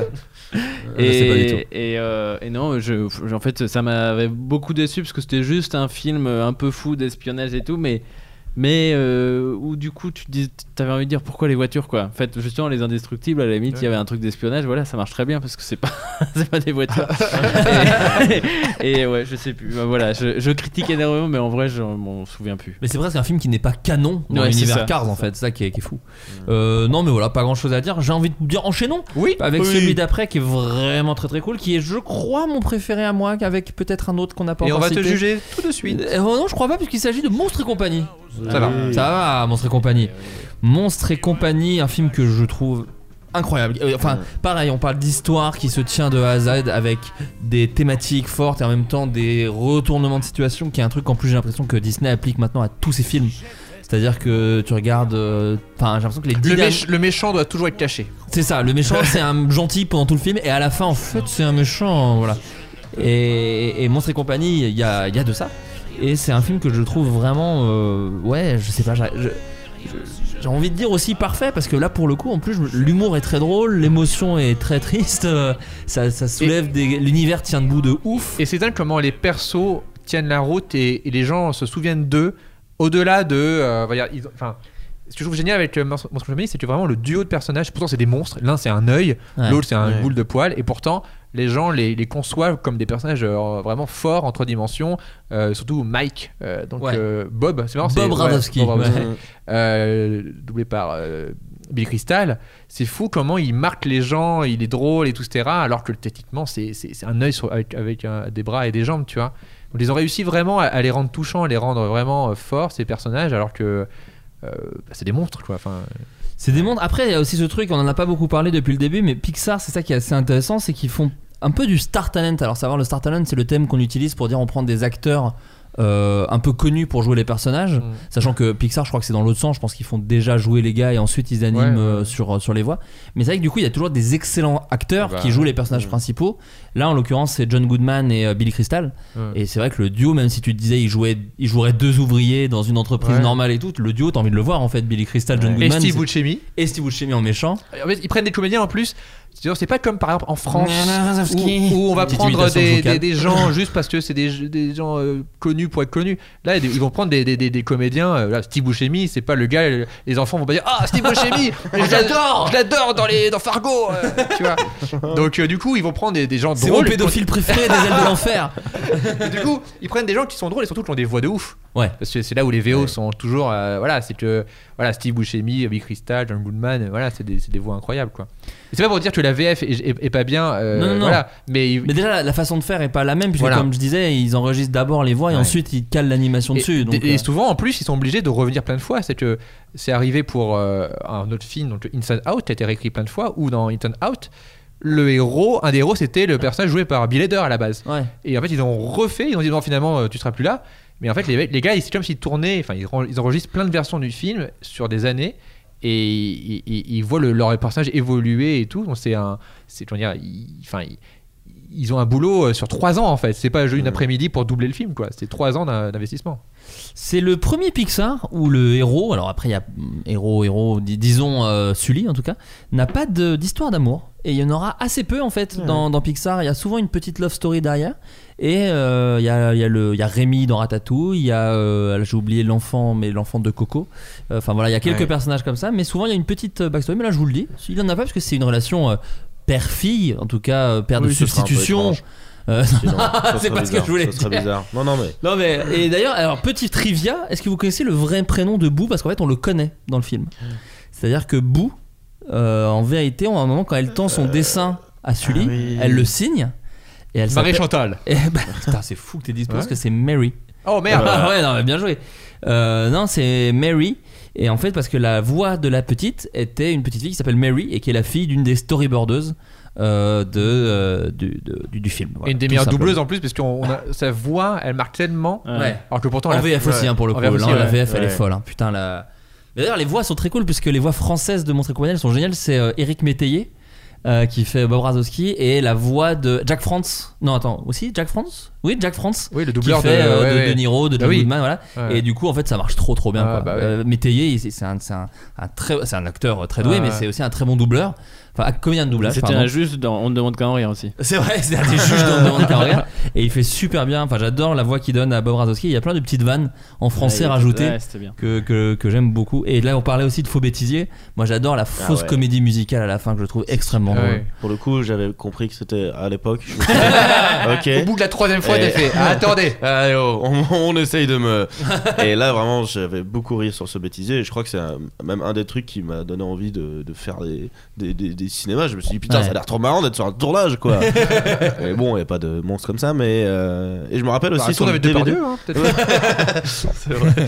C'est- je me rappelle sur le DVD, ou je sais plus où, euh, j'avais trouvé un- le court métrage avec la voiture. Ah euh, oui, la voiture de Bob, bien Ouais. sûr. Et ça, j'avais adoré aussi, même si je trouvais ça un peu bizarre, euh, comme un truc en dehors de l'univers, du coup. Et j'étais, sais, un peu un cauchemar, rêve dans ma tête de. Attends, ça existe vraiment ce truc-là? Mais surtout que c'est un, c'est un peu de l'humour très Looney Tunes celui-là. Ah bah oui. C'est qu'en fait il teste les Oui, fonctionnalités de sa bagnole et ça fait des trucs de surtout, ouf. surtout que le script doit faire une page. Ouais. Parce qu'il n'y a pas grand chose à décrire. Et après, c'est que des gags de storyboard. De il met sa main là, il rentre dans la boîte à gants, il ressort par là. Enfin, c'est. Mais il y avait souvent d'ailleurs des petits courts-métrages. euh, je sais qu'il y avait Cartoons qui étaient en gros des courts-métrages autour de Cars. Il y avait des Toy Story, il y en a fait, il y a eu plein. plusieurs. Il y a eu les courts-métrages avant chaque film et en plus des petits courts-métrages en télé. Euh, les- ouais. les, ouais, bonus. Les. Toy Story c'était en télé. Ouais. Et sinon, il y a eu tous les courts-métrages en début de film qui sont souvent après des gens qui vont réaliser aussi. euh, Mais les, les courts-métrages en début de film qui sont plus souvent des histoires originales, j'ai l'impression. Ah oui, C'est oui, oui. Il y en a des incroyables. Ils sont Enfin, je me souviens des oiseaux sur le fil électrique là qui étaient super. Ouais. Ouais. Il y avait une compilation d'ailleurs de tous les courts-métrages. Je les ai, il y en a, il y a trois. L'homme il y a trois- orchestre aussi qui était. Ouais. Ouais, ouais, ouais. Il y en a, avec un magicien et un lapin aussi. euh, Oui, qui, est- ouais, très très drôle aussi. Mais je vous les Presto. conseille. Ouais, Presto qui c'est est le nom du, logiciel, d'un de leurs logiciels du coup. Voilà. Ah Presto? Presto c'est le nom Ah, du court métrage. d'une sauce de pâte je- Et c'est devenu le nom de leur logiciel de rendu ou un truc comme ça. Bon. Mais en tout Voilà. cas, en tout cas, je crois qu'ils sont, je crois qu'ils sont, je crois qu'ils- voilà. Ils doivent plus, ils doivent plus être sur YouTube trop parce que je pense qu'avec Disney Plus, ils doivent vraiment Ah, faire ouais. le tri maintenant. Mais en France, on a la chance d'avoir des éditions DVD de tous ces courts métrages. Moi, j'ai les trois, je crois qu'il y a trois coffrets et il y a vraiment tous les courts métrages dedans et je vous invite à, à les regarder. Et là, c'est quoi ce truc qu'ils ont sorti? Il y, a, il y a un truc qui s'appelle Pixar Short ou je sais pas quoi. Ah ils- oui, alors là, c'est Ah des oui. étudiants. C'est ça. C'est une espèce d'école, j'ai pas tout compris, mais euh, en gros, c'est plus ou moins des étudiants à qui ils, euh, qui, ils ont le matériel de Pixar quoi, pour faire des courts-métrages. euh, Alors, je sais pas comment c'est organisé, mais en gros, c'est c'est plus ou moins ça. Et j'ai vu le court métrage de la pelote de laine qui se fait, Voilà, qui, qui- c'est qui ça, démissionne et tout. Enfin, c'est c'est assez. euh, Ah oui, et puis en plus, ça ne ressemble pas. Enfin, ça ressemble pas à du Pixar, ça veut rien dire, mais c'est pas forcément de l'animation Pixar, quoi. C'est-à-dire que Après, c'est pas. ils avaient fait des pardon, avec- ils vas-y. avaient fait des trucs avec le, le film avec le parapluie et tout, qui Oui. était aussi très réaliste. Mmh. Day- Ouais. euh, Night and Day, qui était incroyable. Qui était en euh, 2D pour le coup. qui 2D. était en tro- euh, alors justement c'est un des meilleurs films en 3D que j'ai vu parce Ah que ouais. c'est en gros il était avant Toy Story 3 que j'avais vu euh, non de, avant là-haut qui était en 3D du coup et que c'est le premier film que j'ai vu en, en 3D Oui, d'ailleurs, en euh, avec- 3D, tu veux avec des lunettes avec 3D. des lunettes pardon, 3D. ouais. Ouais. Ouais. et du coup Night and Day c'est ça ressemble à un film euh, 2D euh, classique et en fait ça joue énormément sur des profondeurs sur des passages d'un premier plan à un second plan parce que c'est un personnage dessiné un peu comme alors comment décrire à l'audio comme le petit cellulo euh, je sais pas si vous vous souvenez Ouais. un truc euh, dessiné et il y en a un qui représente le jour, un qui représente la nuit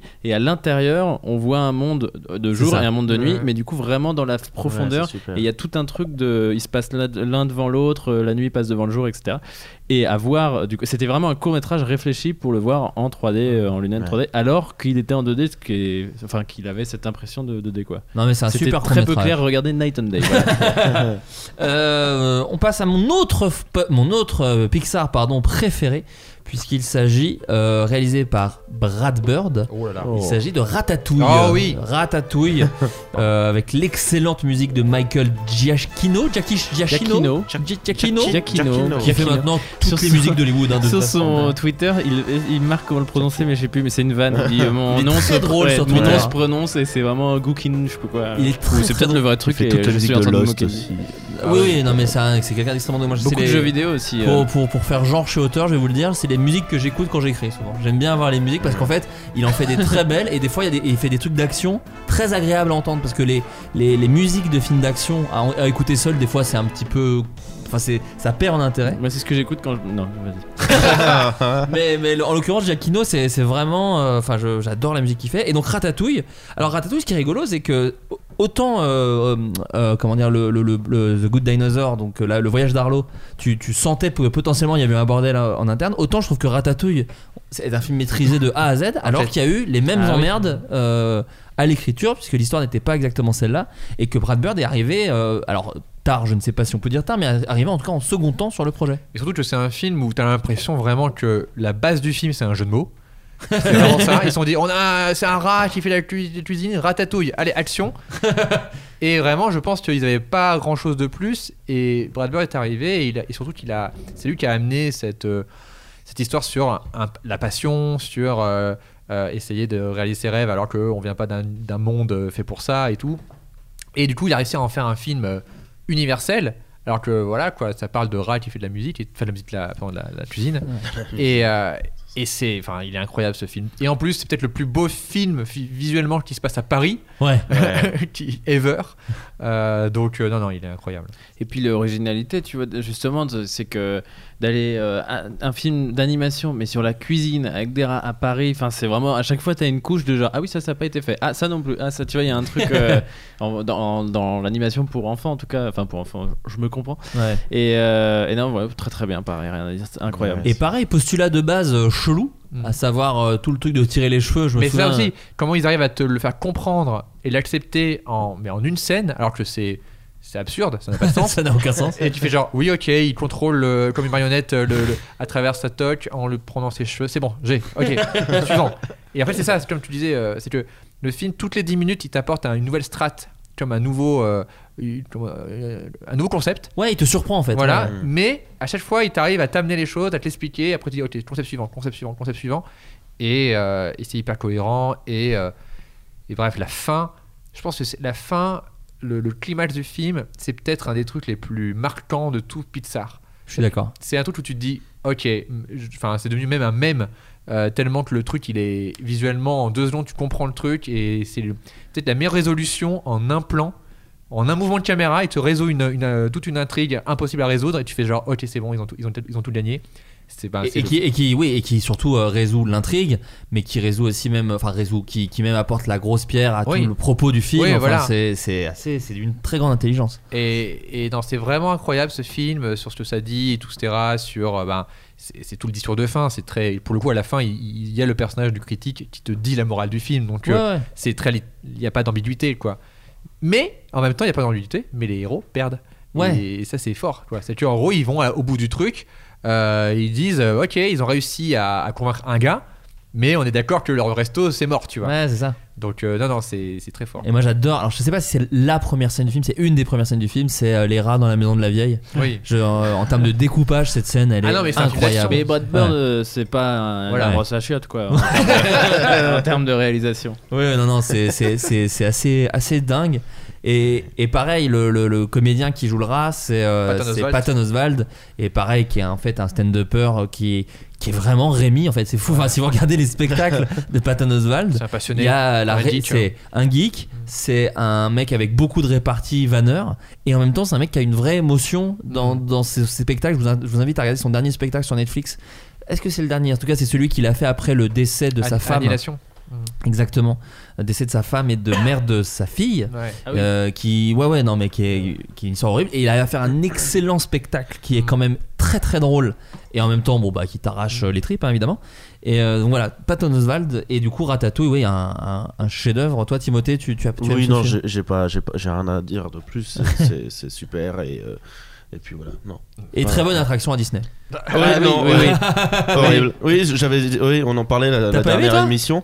Euh, moi, j'ai pas aimé l'attraction Ratatouille. ah ouais Tu- Tu l'aimes? Ah j'adore cette attraction Bon, hein. bah Mais t'as été merde. payé pour la pub. oui Ouais. après voilà je, je touche énormément de je suis payé en livre art of euh, Il y en a ouais, énormément. donc c'est te dire C'est fou. ah, Non, t'as pas- mais euh, pourquoi t'as pas aimé? Je sais pas, euh, j'ai trop attendu, je crois. Et euh, vraiment, il y avait vraiment 2h30 d'attente. Ah oui. J'ai Oui, fait, j'ai Et tu arrivé, j'ai détestes fait, bah, vous foutez de ma gueule, ça dure 30 secondes. euh, voilà, j'ai mis des lunettes 3D, il y a juste un truc qui bouge. Non, mais bon, merde à la fin. Oui, non, si t'as euh, fait la queue longtemps, je comprends. Il y a un je- truc très triste à l'attraction Ratatouille, c'est t'as le single rider. Et ça, j'ai fait. Le single rider, c'est tu fais l'attraction tout seul Oui. et tu dis, voilà, vraiment, crachez-moi directement à la gueule pour dire que je suis une merde, quoi. C'est vraiment genre, tu veux pas faire Ratatouille tout seul Tout seul. Tout seul, Ça t'es te fait dans- gagner du temps Ça te fait gagner du temps, mais t'es tout seul. Alors, c'est Oui, une tristesse. Oui, pour le coup, oui. Ah, t'es Alors, Un j'ai- taux de suicide très élevé dans le film Rider de Ratatouille. À la fin, tu rends les lunettes ça 3D, rend- il te donne une lame de rasoir. voilà, tenez, c'est. La voiture rentre toujours toute seule à la fin. ah tiens. Et j'avais fait dans le même principe, il y, avait, il y a Universal Studio, Universal Studio, il y a Transformers. Qui est la même attraction, Et- hein, ouais. Oui, mais euh, là pour le coup, je la trouve euh, incroyable. Je la Par rapport trouve au dingue. film. Ah, mais Par c'est- rapport au film, génial. mais c'est parce que t'es un putain de beauf aussi. Mais euh, oui, Timothée. j'adore ça. C'est ça. Mais tu déconnes ou quoi Attends. Non, mais bon, merde. Je l'ai dit loin du micro. Mais euh, pour la petite anecdote, vu qu'on est dans le, la- le- le délire et le suicide, vu qu'on s'éclate, euh, en fait, il faut savoir que cette histoire de Ratatouille est inspirée d'une histoire vraie. Puisqu'en fait, euh, le film commence aussi sur ce truc très triste d'un chef qui perd une étoile Oui. et donc euh, met fin à ses jours, Ah bah oui, oui. qui est Ah, arrivé à Bernard Loiseau, qui est Et un oui. cuisinier. euh, Et c'était un oiseau dans sa toque. c'était pas du tout un oiseau dans sa toque.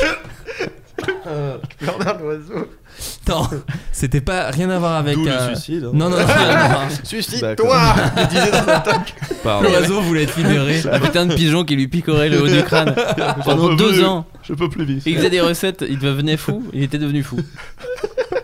Putain, c'est une icône de ma région, bordel, vous le- un peu de respect. Pardon. Non, mais oui, donc C'était Bernard- une regarde. Non mais Bernard, terrible. Loi- Bernard Loiseau effectivement et qui, qui, qui, qui s'était suicidé parce qu'il avait perdu une étoile donc c'est une histoire vraie et euh, il y a une autre chef française euh, qui s'appelle Hélène Darroze et qui dit que en fait euh, pendant qu'ils pendant qu'ils ont euh, écrit le scénario et commencé à faire les storyboards ils sont venus dans toutes les cuisines parisiennes et elle a trouvé qu'il y avait des ressemblances entre le personnage de Colette dans sa façon de parler au, au comment dire au, on appelle comment on appelle ça au Commis. un- Au commis. oui, au commis, exactement. Euh, elle s'est retrouvée dans le personnage. Donc voilà, ils sont vraiment venus euh, à Paris pour s'inspirer de. Et dire, il y a pas mal de rats dans votre cuisine, dis donc. Ratatouille, qui moi, pour vous dire à quel point je suis incroyablement fan de ce film. Il y a à peu près une ref à Ratatouille dans tout ce que je fais.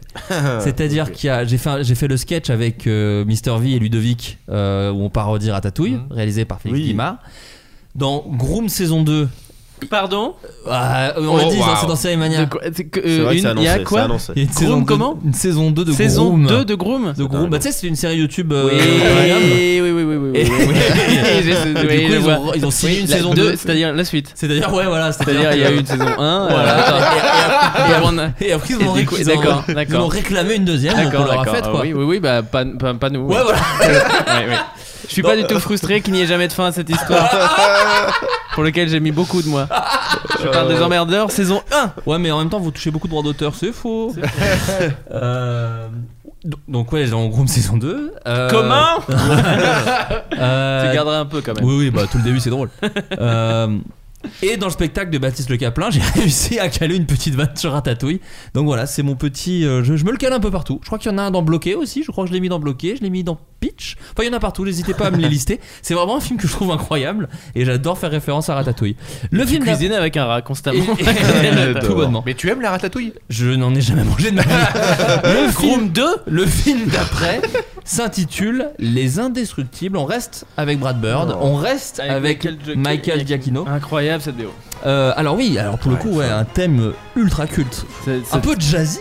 Cette BO est, f- est incroyable, voilà. Je- J'adore la BO. Pas la BO des des Indestructibles 1. Mais elle passe là ou Le pas 2, elle est trop bien aussi. Là, elle est en train de Ah, passer. ah, Super. J'ai dit les Non, mais je dans la moi, tête. mais oui. C'est la même. C'est c'est juste deux heures d'un peu plus de BO de, des Indestructibles. Les Indestructibles, euh, en fait, ce qui est assez fou dans Les Indestructibles, c'est un film qui a été fait un peu avant la grande mode des super-héros, puisque c'était avant la, la vague Marvel, c'était après Spider-Man, c'était après Blade, euh, ainsi que Blade 2, Oui, très bon. chef-d'œuvre. C'est quelle année les Indestructibles? T'arrêtes de me poser des questions. non, mais j'ai envie de-. Mais on parle de quoi? On parle du 1 ou du 2 là? On parle du 1, j'ai dit le 2 Non, on parle du dit 1, le on un. parle du 1, on parle des Ah. Indestructibles 1. Bah, Donc Qui- pareil, ça veut dire que le 2 a fait plus d'entrée que le 1. Le 1, le 2 a fait plus Ouais. d'entrée que le 1. Le 1 est sorti en Ça te- 2004. ça- 2004. Ah oui, c'est vraiment avant. Il y avait eu X-Men, quoi, en gros. Il y avait eu X-Men et je pense même qu'il y avait eu de X-Men 2. Ouais, Ouais, c'était d'accord, c'est ça vraiment que je euh, voulais savoir. 2004 et, euh, et ouais avant la grande mode des, des super-héros. C'est même sorti avant les 4 Fantastiques, ce qui est quand même un peu fou parce qu'en vérité ils ont un peu repris les pouvoirs des 4 Fantastiques, c'est-à-dire que t'as la femme, euh, t'as l'invisibilité, euh, tu as euh, Elastic Girl. l'Elastigirl, voilà c'est ça. Et Elastigirl, pour la petite anecdote, a donné du fil à retordre aux gens qui faisaient les effets spéciaux des 4 Fantastiques parce que quand le film est sorti ils ont fait oh putain c'est vraiment beaucoup mieux que nous. Et du coup ils, ont- ils sont retournés en, en post-production pour euh, rendre l'élasticité un peu mieux que ce qu'ils avaient fait parce que euh, Elastigirl avait mis le, le niveau un peu haut quoi. Voilà tout simplement.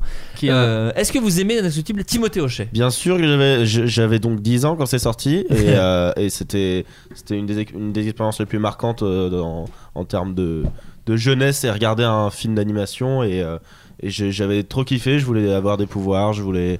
je- ça a pas marché du coup. Mais j'ai, Que j'ai- des déceptions Pixar que avec des toi, j'ai déceptions, l'impression. vraiment que d'espoir qui ont mis en moi et vraiment je me dis bon Mais avec ma un peu de vie- chance, tu vas vivre dans le monde de Wally bientôt. C'est Ah, vrai, quelle quelle chance.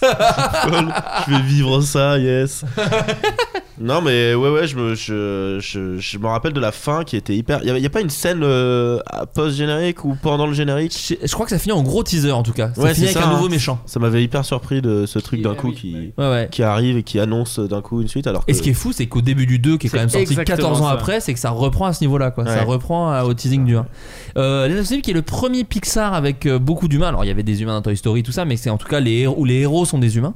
Et des cheveux qui bougent. et des cheveux qui bougent Non, et des vrai, et ouais ouais non des cheveux qui bougent et même beaucoup de ils ont il disait Brad Bird qu'il avait des problèmes avec des vêtements c'est-à-dire Oui. qu'il expliquait, il y a une phrase de lui qui est connue où il dit il est plus facile en animation de faire exploser une planète que de faire un personnage qui en attrape un autre par le col de la chemise. Il Mmh. parle de cette scène où à un moment un perso prend l'autre par le col de la chemise et c'est une tannée parce que tous les plis, les ombres de plis, tous ces trucs-là, c'est un enfer encore plus en 2004.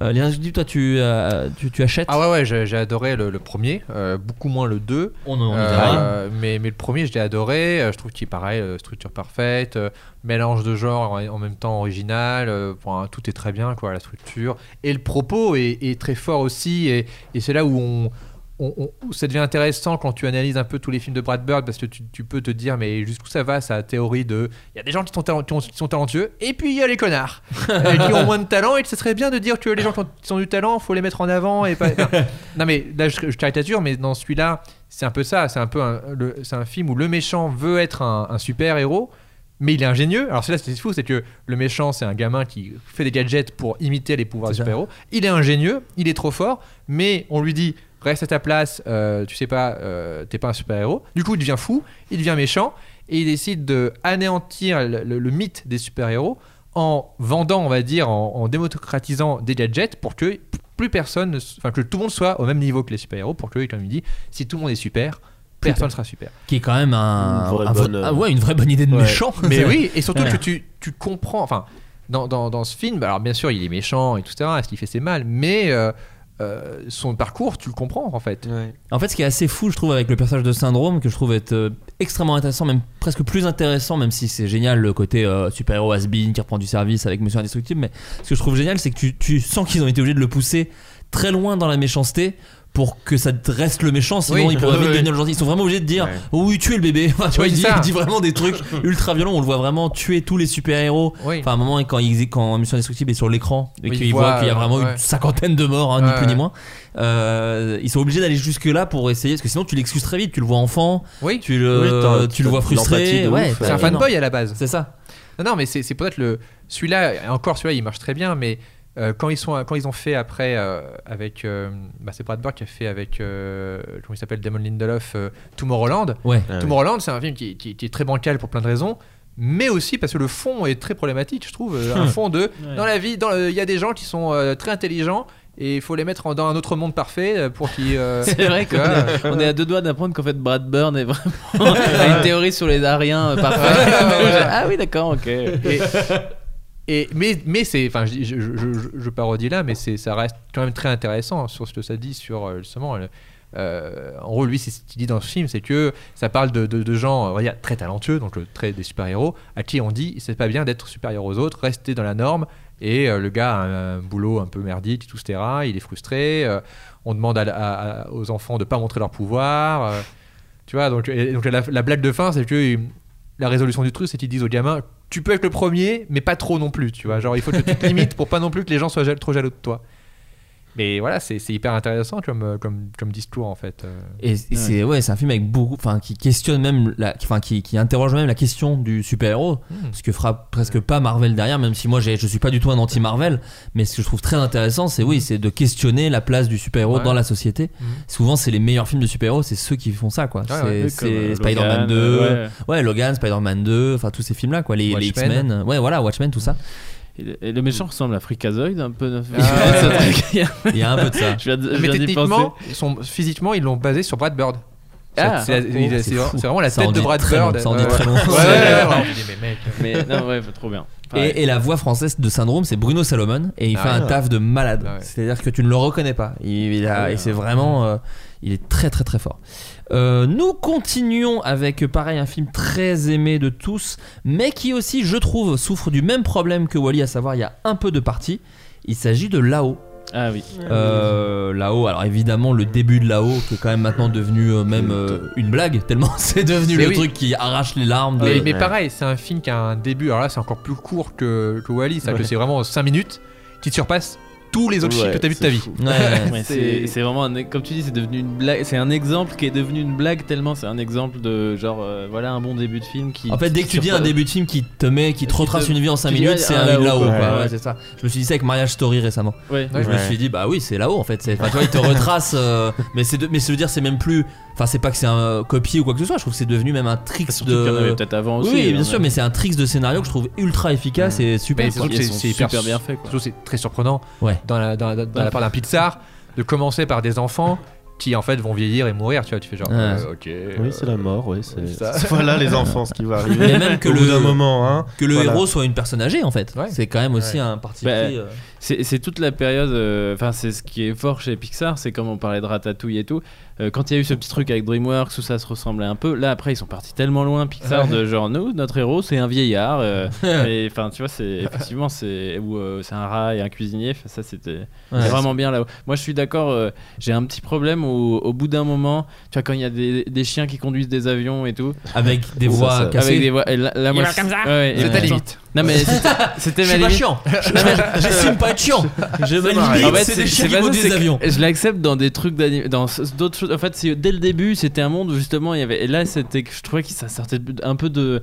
Enfin, pareil, il est hyper réaliste. Le, tout le début, pour le coup, est Ah bah. hyper réaliste. De, c'est une vraie histoire de, de- Tu vois. Alors oui, c'est un. vieux T'imagines qui dans la part première avec, scène euh, où, il- où on voit la fille avec sa femme et tout d'un coup t'as un, T'as un t'as chien qui dans arrive. l'avion, tu Bonjour. tues ta femme et tu fais genre. bon, non, là, non, mais je- ça arrive ouais. au bon Alors, c'est moment. Surtout réaliste, qu'on c'est l'a- oui, réaliste. il part quand même avec une maison et des ballons de. Voilà. Et surtout, je vais te dire, il y a exactement 20 000 ballons qui soulèvent la maison et il en faudrait plus de 9,4 millions pour la maintenir ouais. dans les airs. Quelqu'un a fait le calcul. Voilà, je fait- Donc ça Mais, tient pas euh, debout dès le début. Non, hein. c'est vrai, c'est pareil. ouais. Bon, ok, je suis encore chiant euh, sur un truc. Non, mais c'est vrai que. que- mais ça m'a donné. Je sais pas si c'est exactement ça. Peut-être que c'est.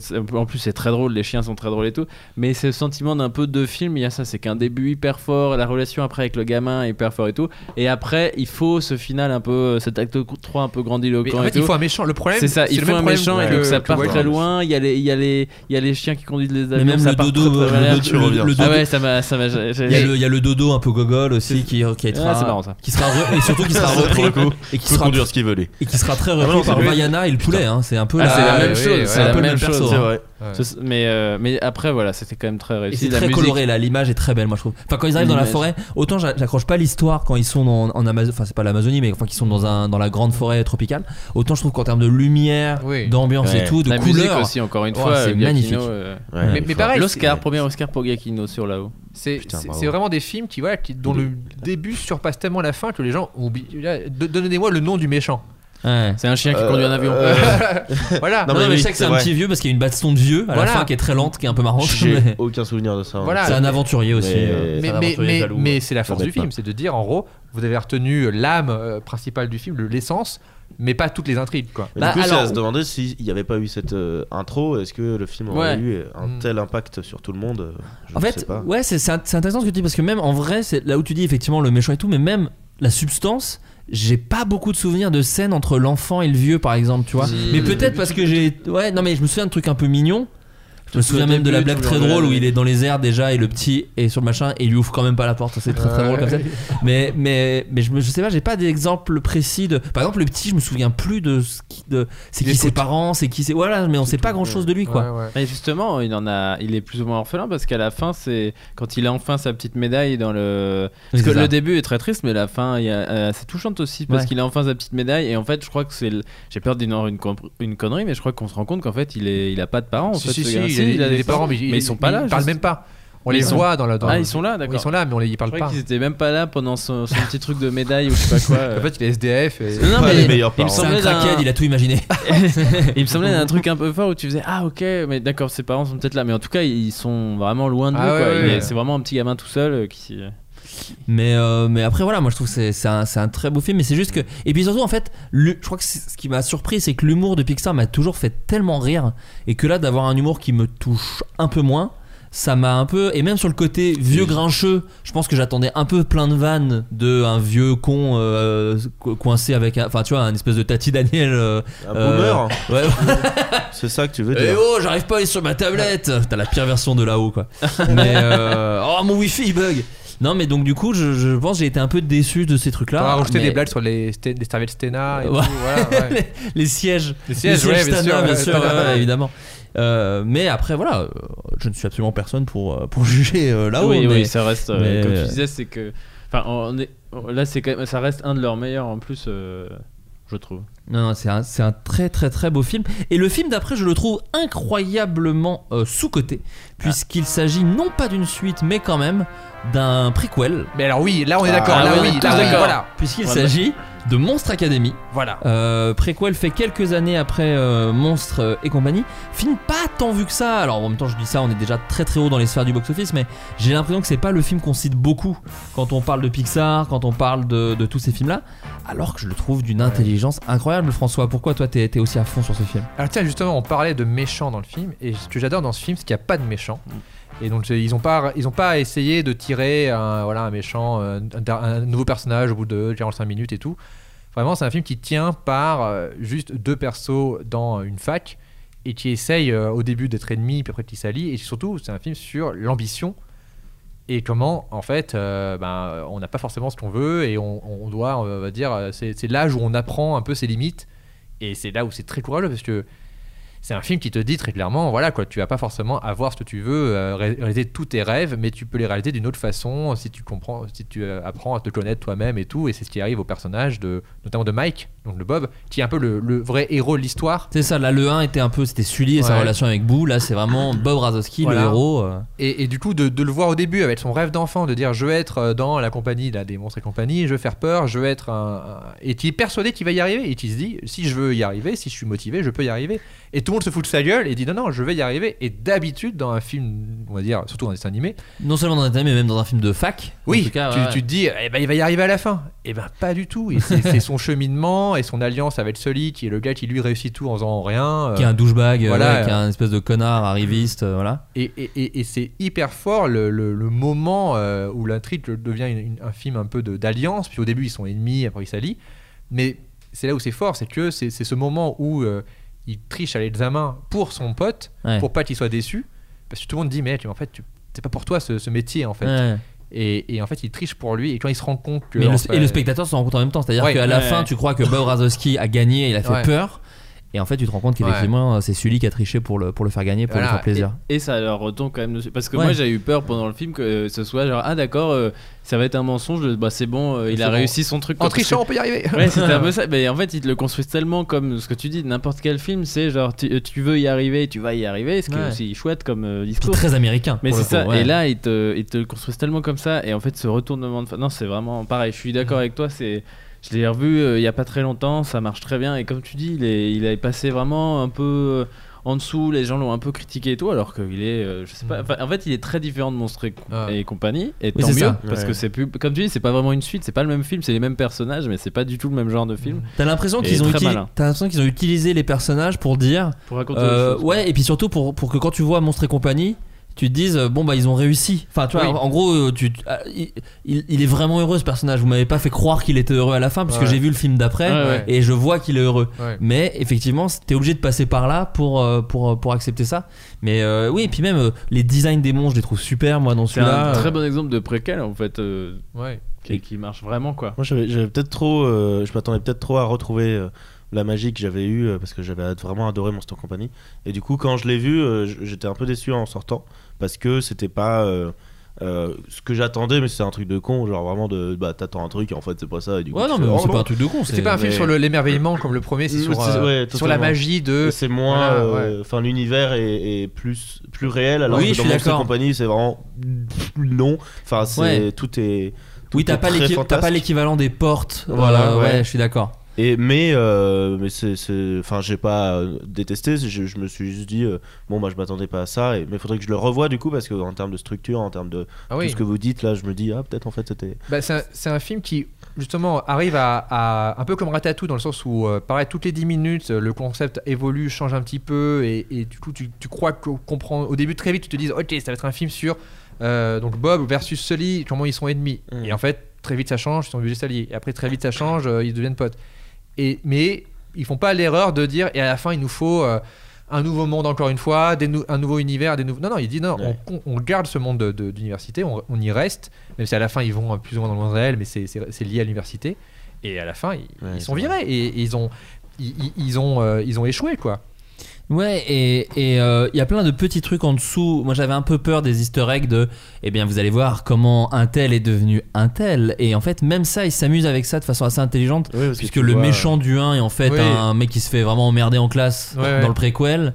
Et euh, au-delà de la blague qui est quand même marrante, bah, c'est intéressant en fait. Et ça te fait voir un peu le. le, le, le- Ils créent le méchant, c'est eux qui le créent. il crée le méchant. Et, et surtout, Sully est vraiment un connard. Et en fait, Ouais. ce qui est fou, c'est que moi, pour avoir, euh, pour parfois écrire pour des gens, euh, comment dire, qui sont euh, des, Connards des, non, ah oui non, non, mais pour, non, pour- non, non, mais tu vois, Ça arrive en- jamais ça. non, ça n'arrive jamais. jamais Non, mais tu vois, c'est un peu la, c'est un peu la, la, la relation euh, euh, acteur-auteur. C'est-à-dire que quand t'as, Oui. tu vois, t'as quelqu'un qui représente vachement bien, donc Sully, qui est l'acteur, Mm. qui est quelqu'un qui a pas besoin de se faire, t'as l'impression qu'il a pas l'air de beaucoup bouger son cul, mais qui va quand même être Mm. une rosta parce qu'il est doué, parce qu'il est talentueux. Mais qui en même temps, s'il a pas en dessous l'équivalent d'un Bob Razowski, Mm. qui est un acteur frustré, qui est, c'est un peu quand même le cas de beaucoup d'auteurs, euh, qui va du coup l'aider un petit peu à devenir le meilleur de, qui va un peu l'aider à devenir le meilleur de lui-même. Et en fait, ça, moi, je me suis beaucoup retrouvé là-dedans. et Je trouve ça Mm. extrêmement intéressant parce que c'est vraiment vrai. Parce que du coup, tu retrouves, tu, tu n'as pas ce que tu avais dans tes rêves d'enfant, mais tu l'as ailleurs et c'est vraiment, je pense, mieux même. Enfin, tu, tu, tu peux quand même exister à travers ce truc-là et je trouve ça vraiment super de dire ça à des gosses. Et surtout que ce lit est incompétent sans, euh, sans, sans Bob. C'est-à-dire Il lui que- manque un truc quand même. ouais, C'est ouais. surtout il, il- il se fait. Enfin bref, il est nul, il a pas de, il a pas de rigueur, il croit même pas en lui-même en fait. C'est ça qui est intéressant, c'est que ce que lui apporte Bob, c'est ça, c'est que euh, ce lit, il se dit ouais, tout le monde euh, me kiffe parce que je suis, euh, c'est sa Cool, famille. ouais, il est cool et ça, surtout il est fils d'un d'un mec connu et tout etc. Mais lui-même au fond de lui, il, il pense pas qu'il est si bon que ça.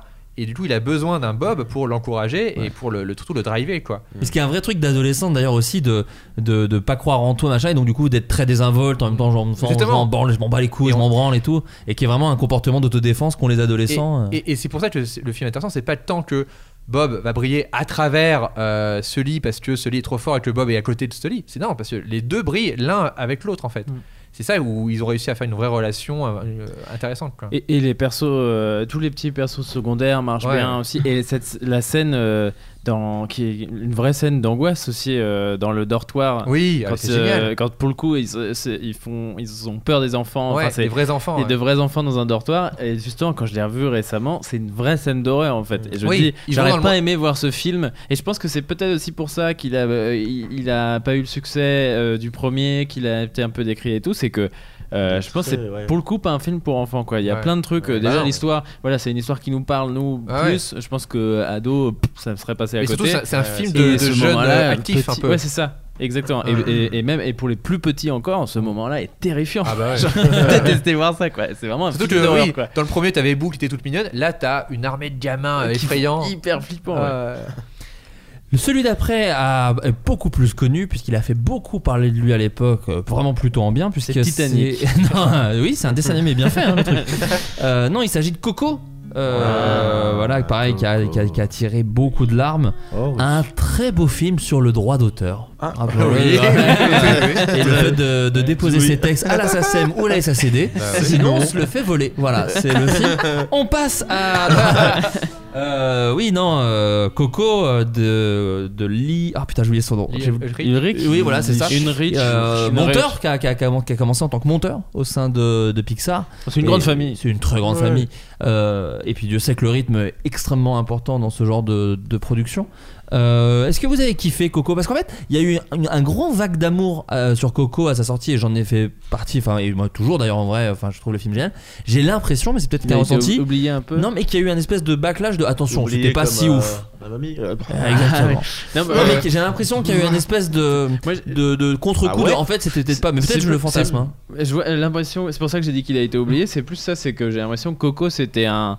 Euh, ouais, le film, euh, genre, tout le monde a dit. c'est- Ouais, genre, et t'as pas vu Coco, putain. Ouais, Ouais. c'était. Moi, j'ai trouvé ça vraiment très bien. Et qu'après, il a un peu disparu de, tu vois, même de, de- du merchandising des trucs, et, Ouais. euh, qui est un peu un signe chez Disney de genre bon bah c'est c'est passé quoi. On passe à Et autre c'est chose. peut-être la- c'est peut-être ça qui fait a- l'impression de genre moi c'est pas non plus. t'as raison, c'est vraiment le merchandising, c'est pas un film Ouais, comme ouais. Cars où Ouais, les gamins ils jouent, ils jouent pas avec des squelettes. Non.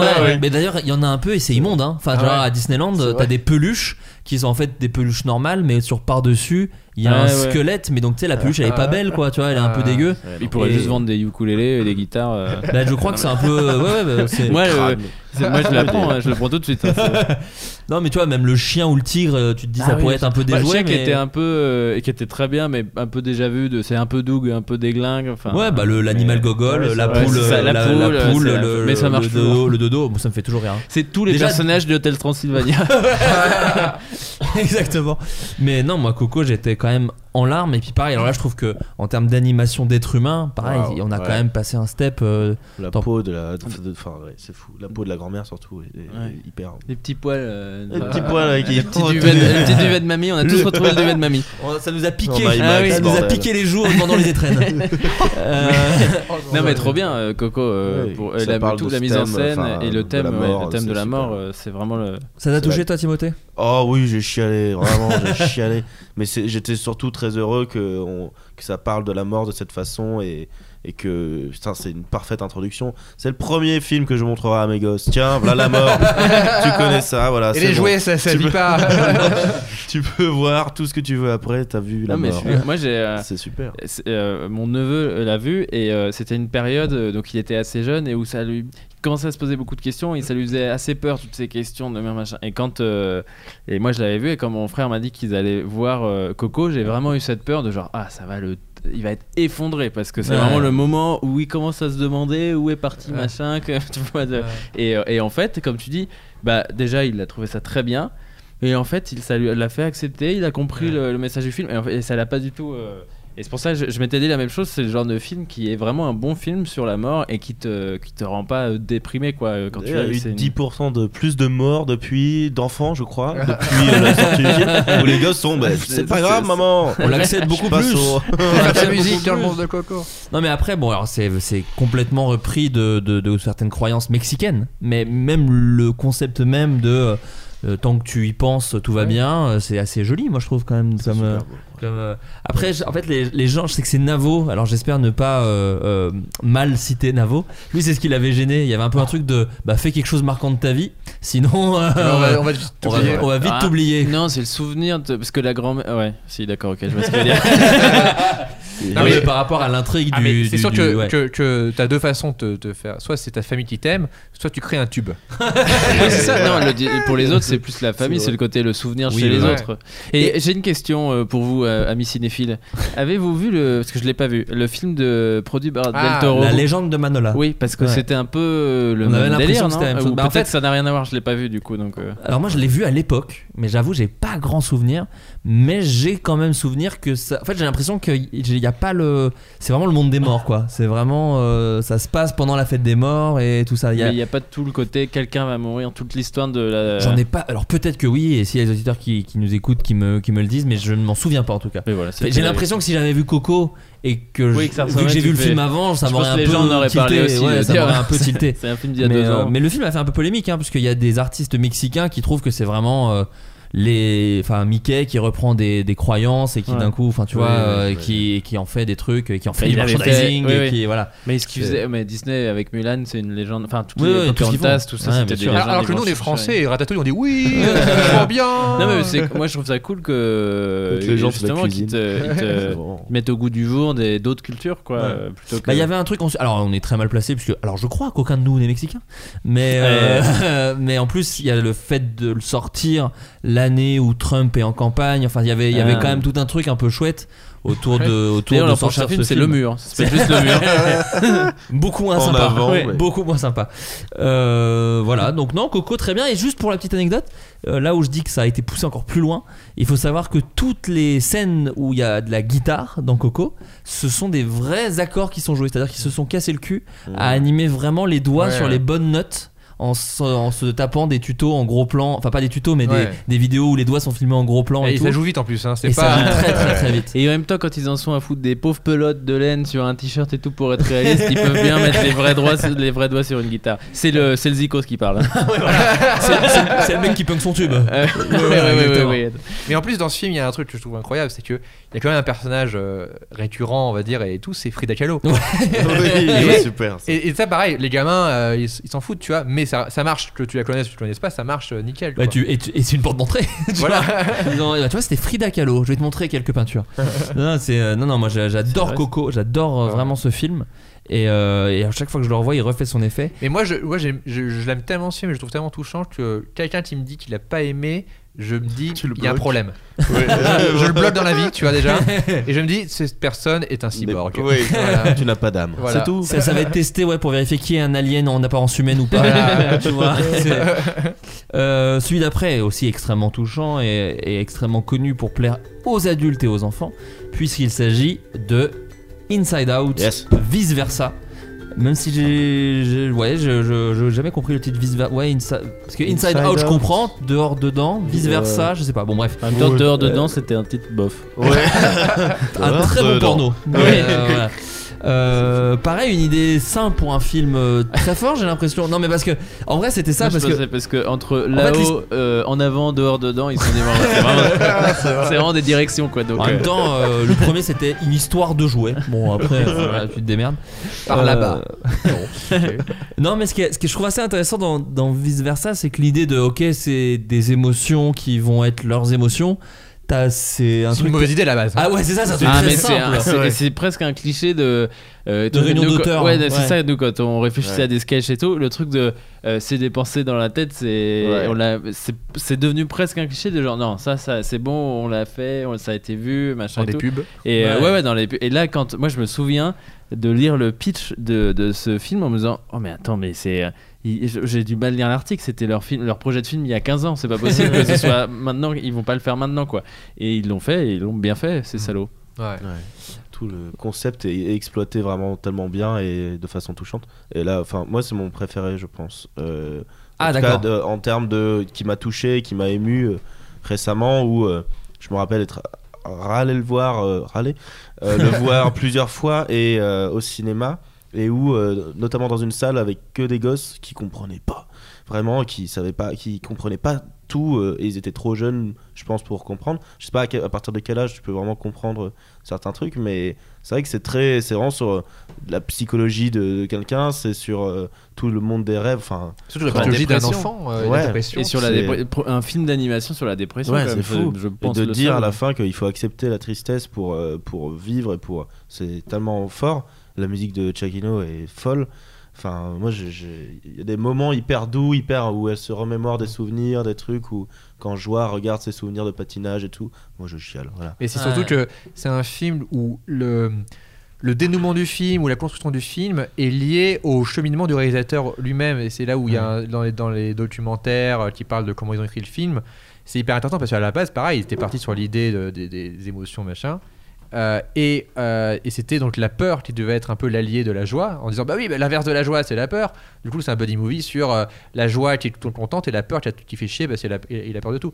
Et c'était ça le- leur film pendant un an. Pendant un Ouais. an ils ont fait ce film ils l'ont écrit ils l'ont doublé et tout ça et on voit il y, a- y y un super bonus où on voit le réalisateur qui à un moment on lui, a- on lui dit très clairement bah, tout ton film ne marche pas euh, t'as as quelques jours pour trouver une solution parce que là vraiment ton film ne marche pas et on, on risque de t'arrêter ton film tu vois Ouais. et il part dans la forêt il se filme au téléphone et il, il explique ce qui lui passe par la tête à ce moment-là. Et il dit euh, Bah, je suis triste. Je suis triste euh, parce qu'il y a tellement de gens avec qui j'ai travaillé sur ce film, avec qui je vais devoir dire au revoir. Et, et, en, et en parlant de ça, en parlant de cette tristesse qu'il a de quitter les gens avec qui il a travaillé, et de dire Bah, c'est peut-être ça en fait le film. Ça parle de la tristesse de quitter les gens et pas de la, la peur. Mm.